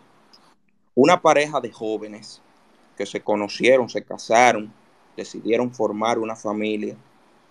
Entre ambos, el ingreso familiar de República Dominicana promedio son 50 mil, 60 mil eh, pesos. Eso sí mismo. Y entonces, ¿cómo tú le vas a pagar a una nana cuando te salga, te nazca tu hijo, cuando tú recibes 60 mil pesos y tu compra mensual es de, de 20 mil, de 18 mil a 20 mil pesos, como está la cosa ahora? Ahí se te fueron. Eh, eh, ¿Cuánto es eso? El, el, el, el 40%, 30 y pico por ciento de tus ingresos en la compra. Pero si tú no tienes casa, por más mal que tú vivas, tú vas a pagar entre 12 mil a 16 mil pesos de casa, de alquiler. Es decir, tú estás pagando la mitad de lo que, de lo que, de lo que ingresa uno solo a la familia, solo de alquiler. Si no tiene vehículo, un préstamo de un vehículo, entre ambos, entre pasajes, se le van ahí entre 2.500 pesos a cada uno de pasajes, que van 5.000. Entonces, ¿cómo tú le vas a pagar 20 mil pesos a una nana? ¿Cómo tú le vas a pagar 18 mil? Tú tienes que buscar una de 10 mil, 12 mil pesos como mucho, haciendo un gran sacrificio. Pero eso me lo estoy inventando yo, no. Es la estructura salarial de República Dominicana. Entonces, ¿qué promueve esto? Si te, puedo, si te puedo interrumpir un momento, yo me acuerdo de que hay unos datos en cuanto a la familia dominicana que yo había manejado del Banco Interamericano de Desarrollo, que, dice que el 69% de la familia dominicana no tiene dinero suficiente para tener casa propia.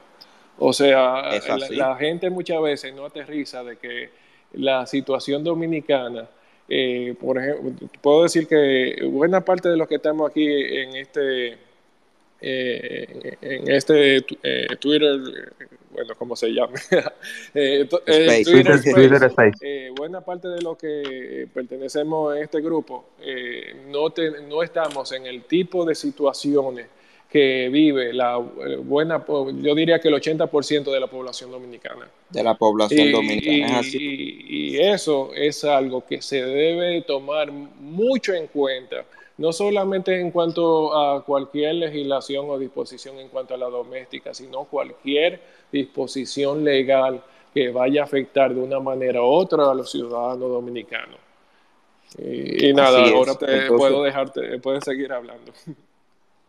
Continuando ahí mismo, como tú acabas de decir, Luis, es así, el 70% de los que trabajan eh, ingresan eh, sueldos, o sea, entre ambos en promedio, a una familia, entre 50 mil pesos y, y, y, 60 mil pesos como... Yo creo que está siendo muy, muy optimista, demasiado optimista, porque el salario mínimo de las empresas grandes es 21 mil pesos. Imagínate que los dos ganen 21, menos los descuentos que le hacen la empresa, no son 60. Eso es así.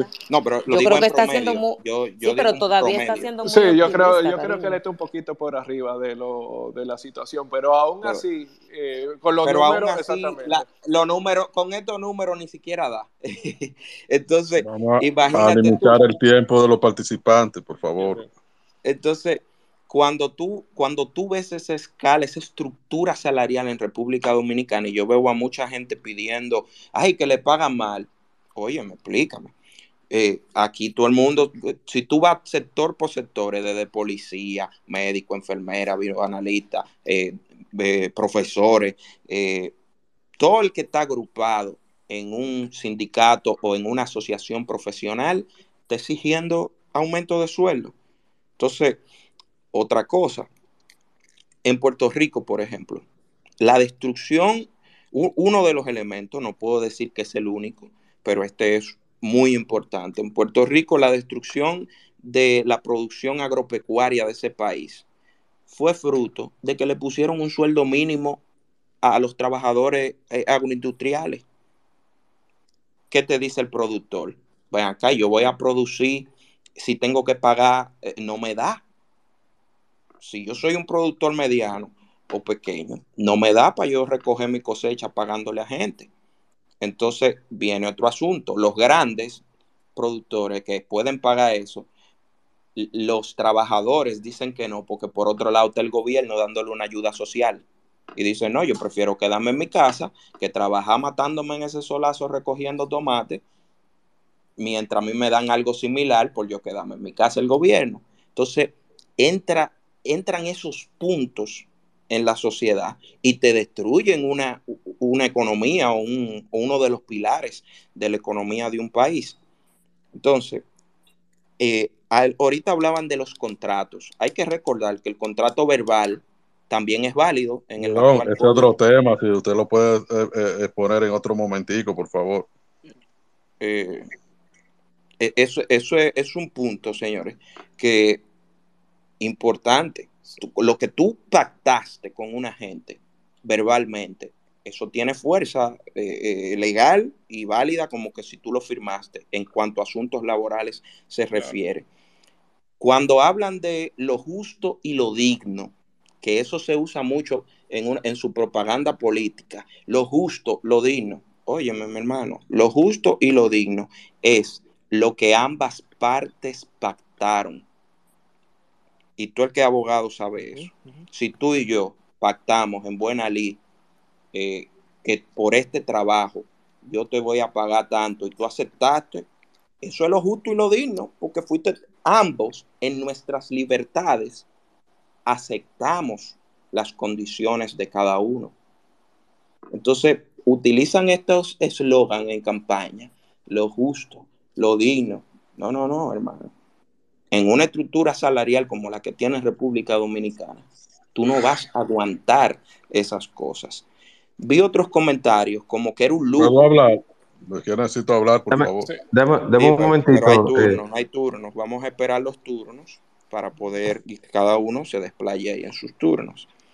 Eh, la policía, por ejemplo, cuando, cuando nosotros analizamos sector por sector, yo vi gente que escribía eh, ay, esa pobre mujer que también tienen sus hijos, que no la quieren dejar con, que no pueden dejarla con dormida. Óyeme, aquí yo veo a la doctora eh, Jenny. ¿Quiénes cogen malucha que esos doctores que se fajan cinco años estudiar? Y el último año de pasantía tienen que aceptarla donde le llegue. Y, sin condiciones. La rotación, el semi-internado el internado cogen muchísima lucha sin condiciones ninguna. Yo no veo a nadie con una campaña de eso. Pero los mismos policías, los médicos, los que trabajan en los hoteles del este o del El Cibao, eh, óyeme, tú tienes que dejar tu familia y trabajar y, y, los fines de semana a tu casa. Eso lo hace muchísimas profesiones, no solo las domésticas. Entonces quieren agarrar, yo de verdad no sé en qué burbuja viven. También respecto el último tema que voy a tocar es respecto a las eh, a la parte de que un lujo. Yo vi aquí que, que pusieron, es un lujo tener una doméstica. No, la clase media tiene una trabajadora doméstica que le ayude o una nana que le ayude por una necesidad de irse a trabajar y de, y de tener quien le cuide a su niño, su niña, o tener quien eh, haga los servicios para que le ayude en esa parte. No es un lujo, es una necesidad. No es queriendo privar en rico que una gente tiene un servicio que le ayude. Entonces, cuando entramos en ese tipo de discusión, de que, bueno, es fundamental ese trabajo, claro que sí, pero sin la necesidad que tiene esa persona en esa casa, ese trabajo no existiría o esa plaza no estaría disponible. Si vamos a ver quién va a ser más afectado, van a ser ellas. Van a ser ellas. Entonces, al final, entrar en el conflicto no es lo más saludable es buscar soluciones pragmáticas en la República Dominicana sin importar modelos que tal vez fusionen en Europa, pero aquí tenemos una realidad que la hemos descrito en cada uno de los tópicos, empezando por la escala salarial, que no se adapta a lo que nosotros estamos viendo en la, en la resolución que quieren implementar. Buenas noches y continúo aquí escuchando. Gracias, Jaime. Adelante, Raider. Eh, muy buenas noches, eh, excelente posición del señor Jaime. Eh, sí, mire, varios punticos. lo primero, yo entiendo que tener una, una muchacha de servicio, una persona de servicio, debe ser proporcional el sueldo de ella a lo que entra en la casa. ¿Me entiende? Porque no puede, no puede ser un, un o sea, un sueldo, un salario estándar entonces, ¿qué pasa? Habría que ver si, si ese proyecto lo van a poner eh, a la vista pública para que, eh, para que diferentes sectores, tanto de la, de, la parte baja como de la parte media y alta, participen. También eh, está lo que es el, como mencionó el señor Jaime, el, el contrato entre las partes y que abarcaría que no, no perjudique ni al empleador ni, ni, a la sirviente, ¿verdad? Entonces, el seguro per se, o sea, ¿qué seguro eh, estaría eh, eh, costeando el empleador a la sirvienta o si la sirvienta por su lado estaría, estaría subsidiada por el, por el seguro del Estado, ¿verdad? Que no tenga el empleador que, que costear algún cargo con el seguro. También eh, está lo que es la, el, compromiso interno, porque en realidad no todo, quizás que tenga una nana, una sirvienta, en la casa tenga cámara para saber eh, con las pruebas que, se perdió, que no se perdió, eh, y cuál es la responsabilidad per se de, de la empleada o del empleador. O sea, hay muchas aristas que hay que debatir y son diferentes sectores, muchos sectores que deben estar involucrados. Eh, esa era una de, de las partes de la inquietud que, quería exponer. Muchísimas gracias y, un placer escucharlo. Gracias, Raider. Vámonos con Katia y luego, y luego Esperanza. Una observación, mi querido Raider. El pago de la doméstica no puede ser proporcional al ingreso de la casa porque ese pago debería de ser que se corresponda con la labor que hace la doméstica en la casa. Recuerda que hay diferentes servicios de domésticas. Hay domésticas que van todos los días y se van a una hora X. Hay domésticas que duermen en la casa, hay domésticas que van una, dos, tres veces a la semana. Entonces, de ninguna manera, eso que tú estás diciendo es algo lógico, de que sea proporcional al ingreso de la casa. Debe de ser proporcional al trabajo que realizan. Una de las cosas que están ahora mismo diciendo los que sanatizan el tema de las domésticas y como lo hacemos actualmente, es que supuestamente estas personas no tienen descanso cuando duermen en la casa.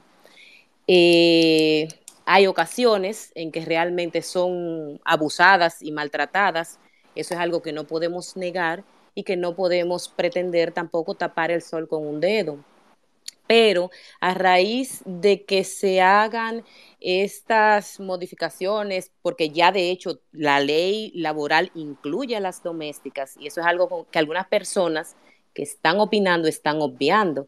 O sea, actualmente las domésticas tienen derecho a vacaciones pagadas anualmente, tienen derecho a su salario navideño, entre otras cosas.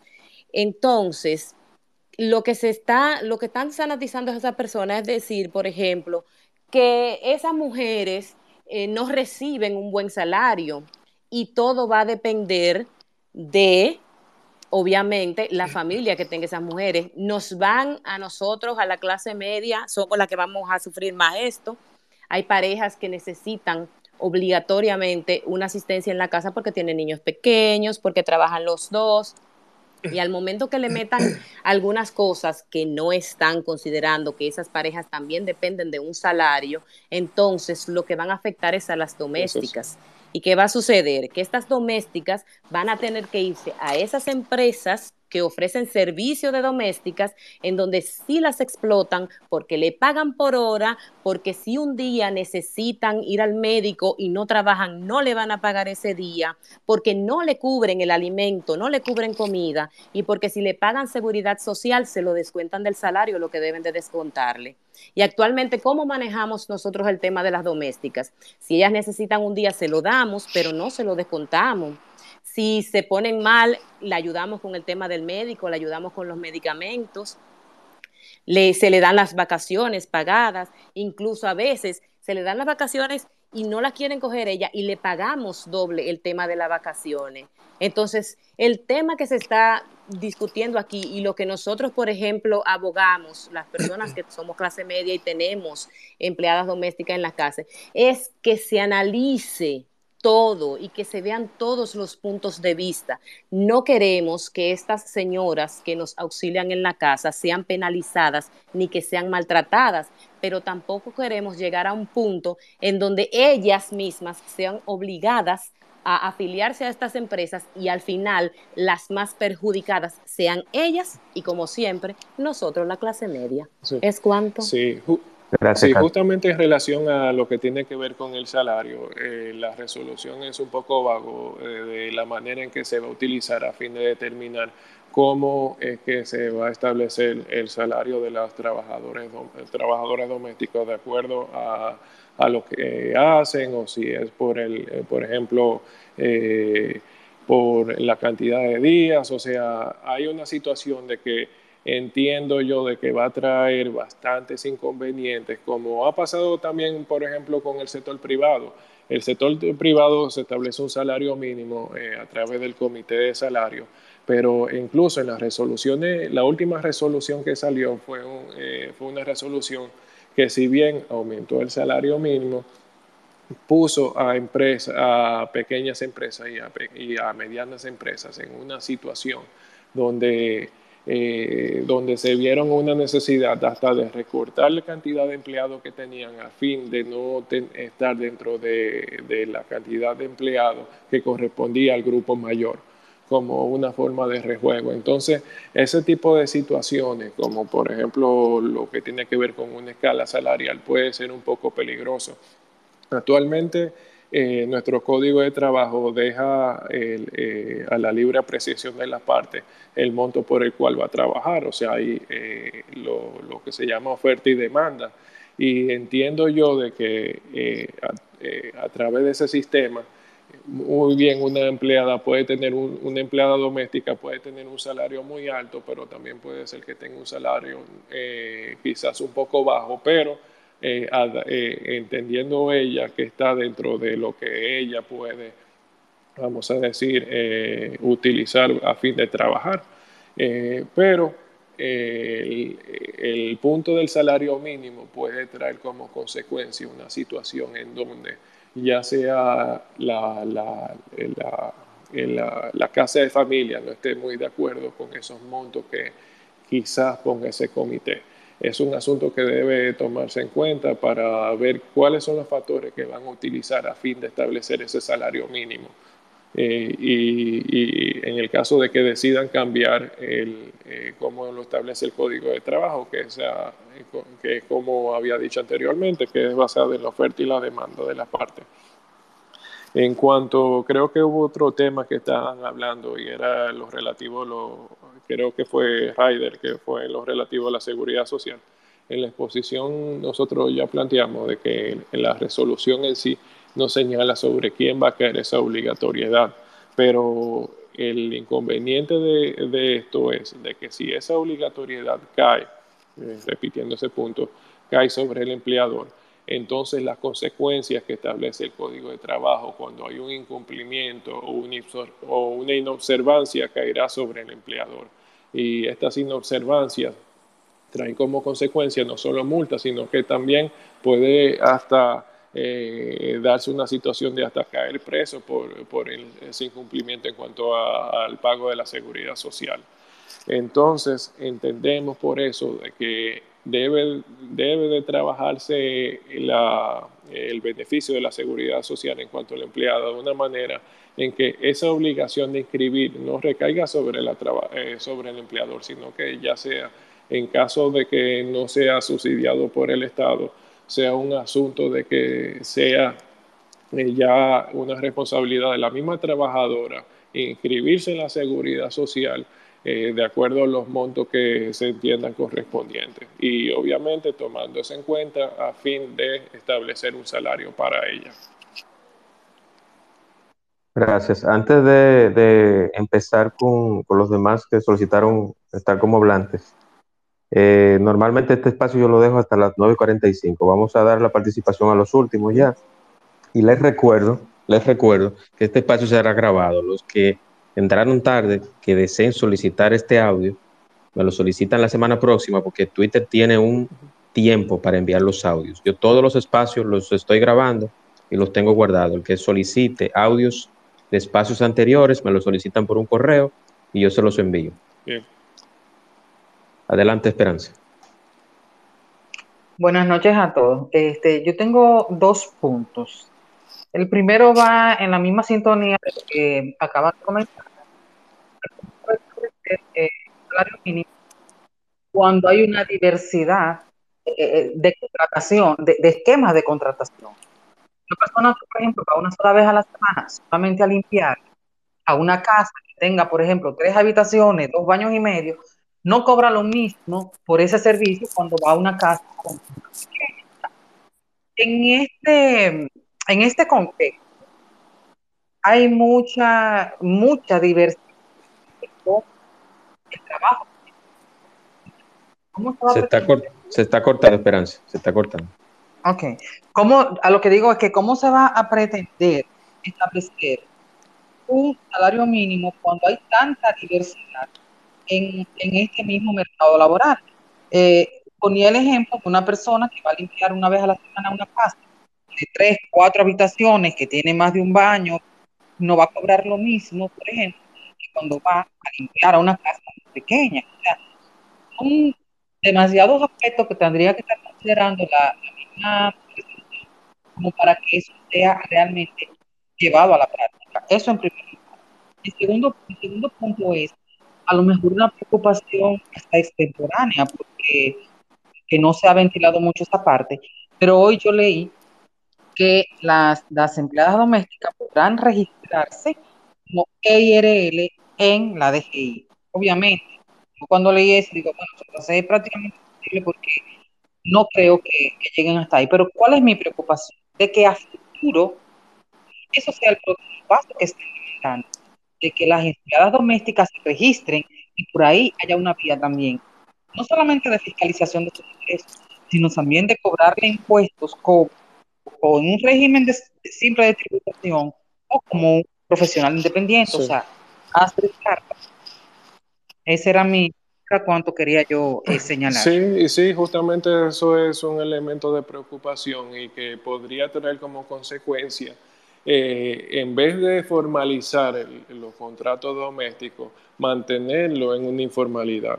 Y cuando hacemos eso de mantener algo en una informalidad, lo que provocamos es que entonces aquellos derechos que puede tener una persona no sean realmente observados o respetados.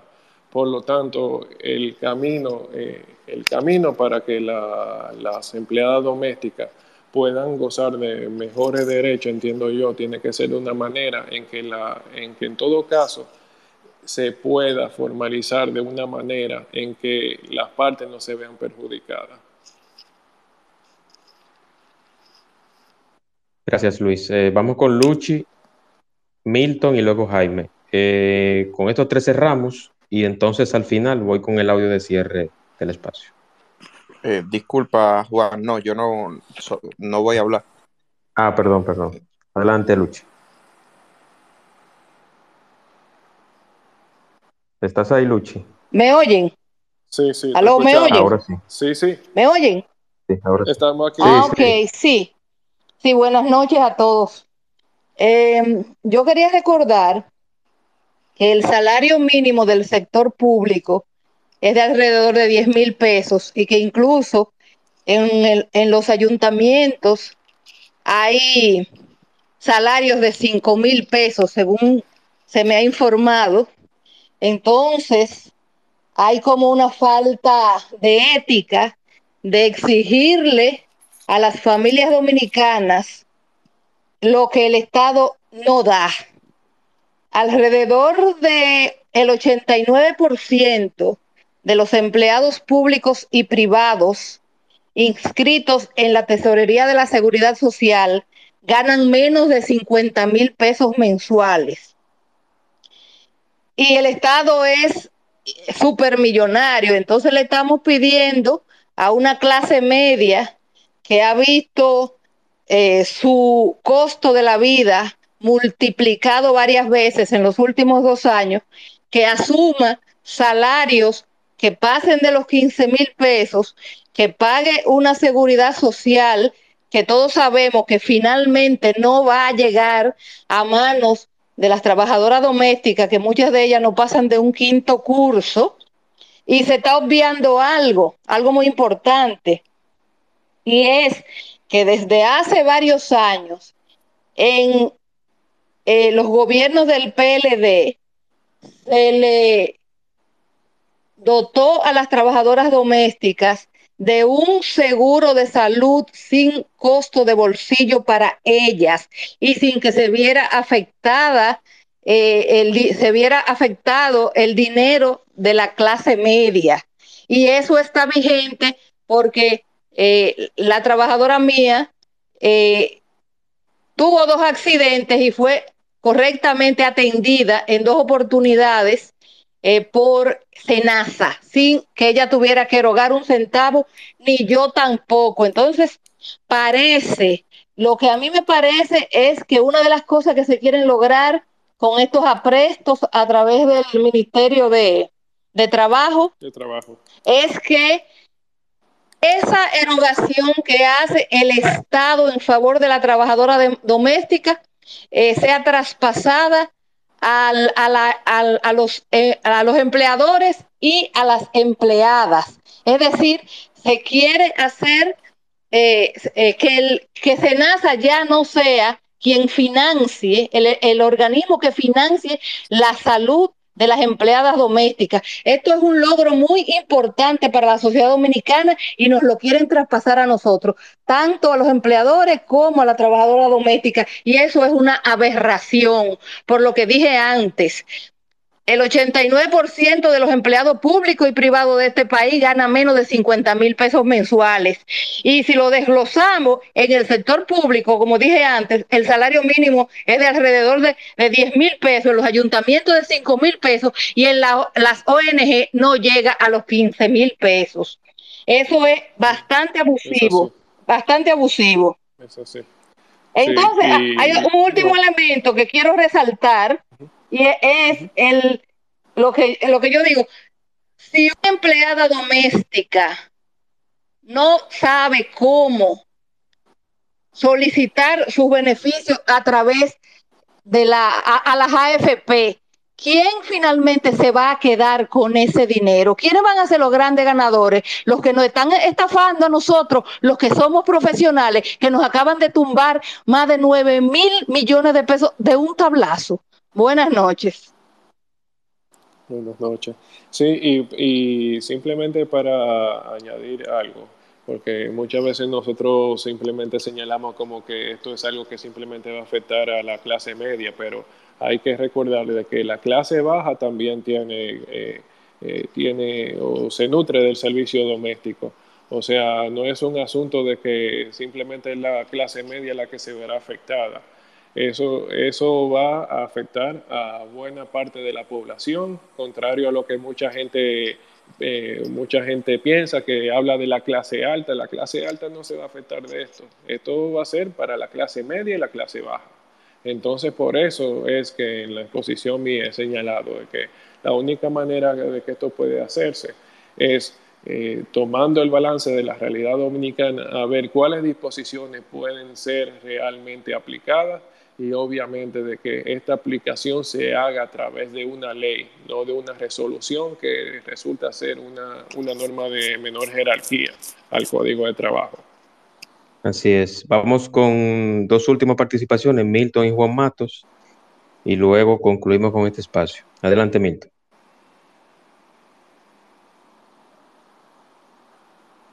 Milton, adelante. Uno, dos. Ya. Sí, buenas noches. Buenas noches.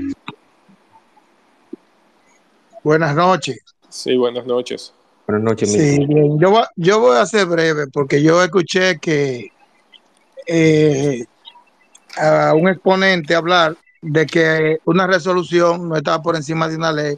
Eso es cierto, pero solamente quiero agregarle que no tan solo el Estado Dominicano no puede regularizar ni el Congreso, ni siquiera eh, las reglas que tienen establecidas las domésticas dentro del Código de Trabajo, que lo comprenden el artículo 2 de, de, de, 258 al 265. Señores, tenemos que entender que nosotros estamos adscritos a la ONU.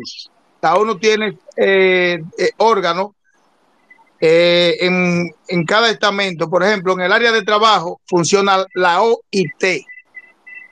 Dentro de la, OIT, eh, a través de sus secciones, producen convenios. Existe lo que se llama el convenio 189 de la OIT, que tiene que ver con, con la regla establecida en los organismos internacionales de la doméstica. Sí, eh, Una vez espérate, espérate. No, no, es para, para, hacerlo bien corto, porque eso fue un punto de lo que nosotros estábamos hablando anteriormente en la exposición. Y ah, yo no estaba. Ah, bueno, ok, porque lo Pero déjeme, agregar. No, no, pero es que yo sé lo que tú vas a señalar sobre el convenio, que es lo que mucha gente repite muchas veces, de que el convenio del 189 de la OIT se encuentra ratificado por nuestro país. Pero ¿qué pasa? Pero ¿qué pasa? Aquí viene el punto. El que lee el convenio sabe que lo único que dice el convenio es que todas las disposiciones que tiene señala de que tiene que ajustarse a la legislación nacional de acuerdo a, cada país. Entonces, ¿eso qué quiere decir? Que pone en juego de cada país de utilizar los mecanismos que tiene para hacer que un convenio se pueda, eh, eh, ¿cómo es esto? Pueda caminar en la legislación o las normas que uno tiene. Entonces, ¿qué ocurre? Una resolución no puede hacer eso. Tiene que hacerlo una ley. Entonces, para, eh, ¿por qué tiene que ser una ley? Porque el Código de Trabajo es una ley especial. Entonces, una ley especial no se puede modificar con un decreto, no se puede modificar con una resolución, no se puede, no se puede eh, modificar con, con, un informe, tiene que ser obligatoriamente a través del Congreso, que el Congreso entonces acoja todos esos puntos, lo ponga en una ley y entonces lo ponga de una manera en que pueda caminar. Pero si uno coge el convenio, el convenio lo que viene poniendo es como una serie de, vamos a decir, de pretensiones pero una pretensión en sí no puede desarrollar, no puede ser, no puede ponerse en práctica. Tú tienes que poner el engranaje y el engranaje se hace a través de una serie de artículos contenidos en una ley, donde entonces te dice cómo tú vas a aplicar eso. Porque eso es como decir, eh, no, eh, las domésticas eh, tienen derecho a horas extras, que fue uno de los puntos que señalamos, pero ¿cómo diantres tú haces que las horas extras le sean aplicadas a las domésticas de forma efectiva? Si tú no tienes eso, tú sabes lo que tú tienes con ese convenio. Un, un, diploma que tú pones en una pared y lo miras y lo miras y, no te sirve de absolutamente nada. Entonces tú tienes que ajustarlo a la realidad dominicana y cómo se hace eso tú coges una ley, sientas a todos los, sectores, sector público, sector privado, lo mismo doméstica, y tratan de establecer una serie de mecanismos a través del cual aquello que tú quisieras que funcione se puede hacer, eh, se puede estampar en una ley, y entonces a partir de esa ley aprobada, tú modificas el código de trabajo. Exacto, pero tenemos que tener en cuenta también que los convenios de una vez, una vez ratificados tienen rango constitucional. pero ¿de qué te sirve tener algo de rango constitucional que tú no puedes aplicar porque no tiene cómo? Eso es tú tener un carro sin gomas. Eso es lo que tenemos con ese convenio. Eso es la forma llana de ponértelo. Mira, ¿cuánto tiempo tiene el convenio ratificado? Para ponerte un ejemplo. Eh, yo, yo no, yo no recuerdo porque bueno, vamos a decir, en el, vamos a decir que bastante tiempo. Vamos a en el área de trabajo, en el área de, en el área de trabajo hay 40 convenios aprobados. Sí, pero entonces vamos, vamos a poner el convenio de las domésticas. ¿Tú has visto alguna vez un tribu, eh, o sea, eh, los tribunales de trabajo, no eh, entre las cosas que dice el convenio, te dice que la, la doméstica tienen, ¿cómo es esto? Tiene preaviso. Las domésticas tienen pre y postnatal, que las mujeres, las domésticas tienen horas extras, que las domésticas tienen eh, Nada de eso dice el Entonces, entonces eh, que, eh, ¿cómo es esto? Que las domésticas tienen derecho a seguridad social. Ve con eso a un tribunal de trabajo y el tribunal de trabajo lo que te dirá, espérate, aquí lo que está en cumplimiento, lo que está corriendo ahora mismo es el código de trabajo. Y el código de trabajo, nada de eso que tú me estás pidiendo, lo, lo, tiene establecido. Entonces, esa es la situación. Hermano, lo mismo que dice el convenio está establecido en el Código de Trabajo aquí. es lo mismo. No lo está. O sea, las horas extras no está establecida para la, para la doméstica. El es que, el, convenio 189 no, establece horas extras. El convenio 189 establece de que hay que respetársele las horas extras. No. no habla de nada de eso. dime de qué habla el convenio entonces. Bueno, eh, de, lo mismo que habla el Código de Trabajo de la ah, República Dominicana, que es un copy-paste. Pues entonces, pues entonces tú tienes una confusión demasiado grande, porque del 258 al, 200, eh, al 263 no te va a estar mencionando. Sí, eh, no te va a mencionar absolutamente nada de lo que tiene que ver con, con seguridad social, ni con horas extras, ni desahucio.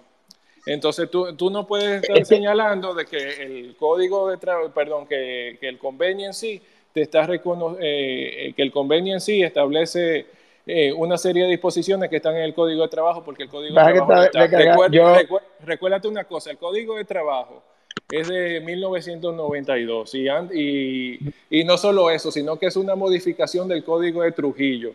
Y el Código de Trabajo actual lo que prácticamente le modificó fue lo relativo a ciertos procedimientos. O sea que prácticamente es el mismo Código de Trujillo. El, el convenio es posterior a todo eso, que, eh, toda esa historia. Entonces, eh, el, el, Código de Trabajo de la República Dominicana es un copy-paste de los 40 convenios establecidos por la OIT. Pero que no esté, óyeme. Un copy-paste pero que el convenio, el convenio 189 no está en el código de trabajo. No está. El código, o sea, en el sentido. No está, pero lo mismo que dice este código. lo mismo que dice este convenio está en, el, eh, eh, en su articulado. En su articulado. De, de 258 a 265, está todo ahí. Ah, eh, pues entonces búscame. ¿Tú tienes un código de trabajo abierto? Eh, eh, sí, tengo uno bien. Ok, pues entonces, por favor, buscarme dónde dice en, ese, articulado que tú estás señalando, dónde está el desahucio. Es que, es que, es que, no, es que en el 189 no está establecido el desahucio. No lo está. En, el 189 te, te abre la puerta a la terminación de contrato de trabajo con preaviso Con preaviso. Pues. Entonces, ¿cómo ocurre un preaviso? Con un desahucio. No, es que, es que yo que, eh, bueno, a mí me hubiese gustado que, que yo hubiese iniciado para yo tratar de buscar el, convenio 189. Milton, pero hay una cosa. Y tenerlo aquí para leértelo, porque es que no establece eh, eh, el, el contrato de trabajo tampoco. Milton, ¿me escuchas? ¿Me escuchas, Milton? ¿Me escucha, Milton? Hola. ¿Aló? Sí, Milton. ¿Me escuchas? ¿Me escucha, Luis? Sí, yo te escucho. ok, para decirle a Milton que si él no entró, si él no estaba al principio, que me solicite el audio del, espacio, que yo se lo voy a enviar, porque ya tengo que cortar. Se está escuchando mal. Para que el audio, para que el, espacio no me lo corte Twitter, porque cuando dura un cierto tiempo, me corta una parte. Entonces, por eso yo quiero culminar, para el que le interese el espacio, que está muy interesante. Entonces, yo enviárselo vía mail la semana próxima. Bien, bien. Por eso vamos a, vamos a cortar aquí.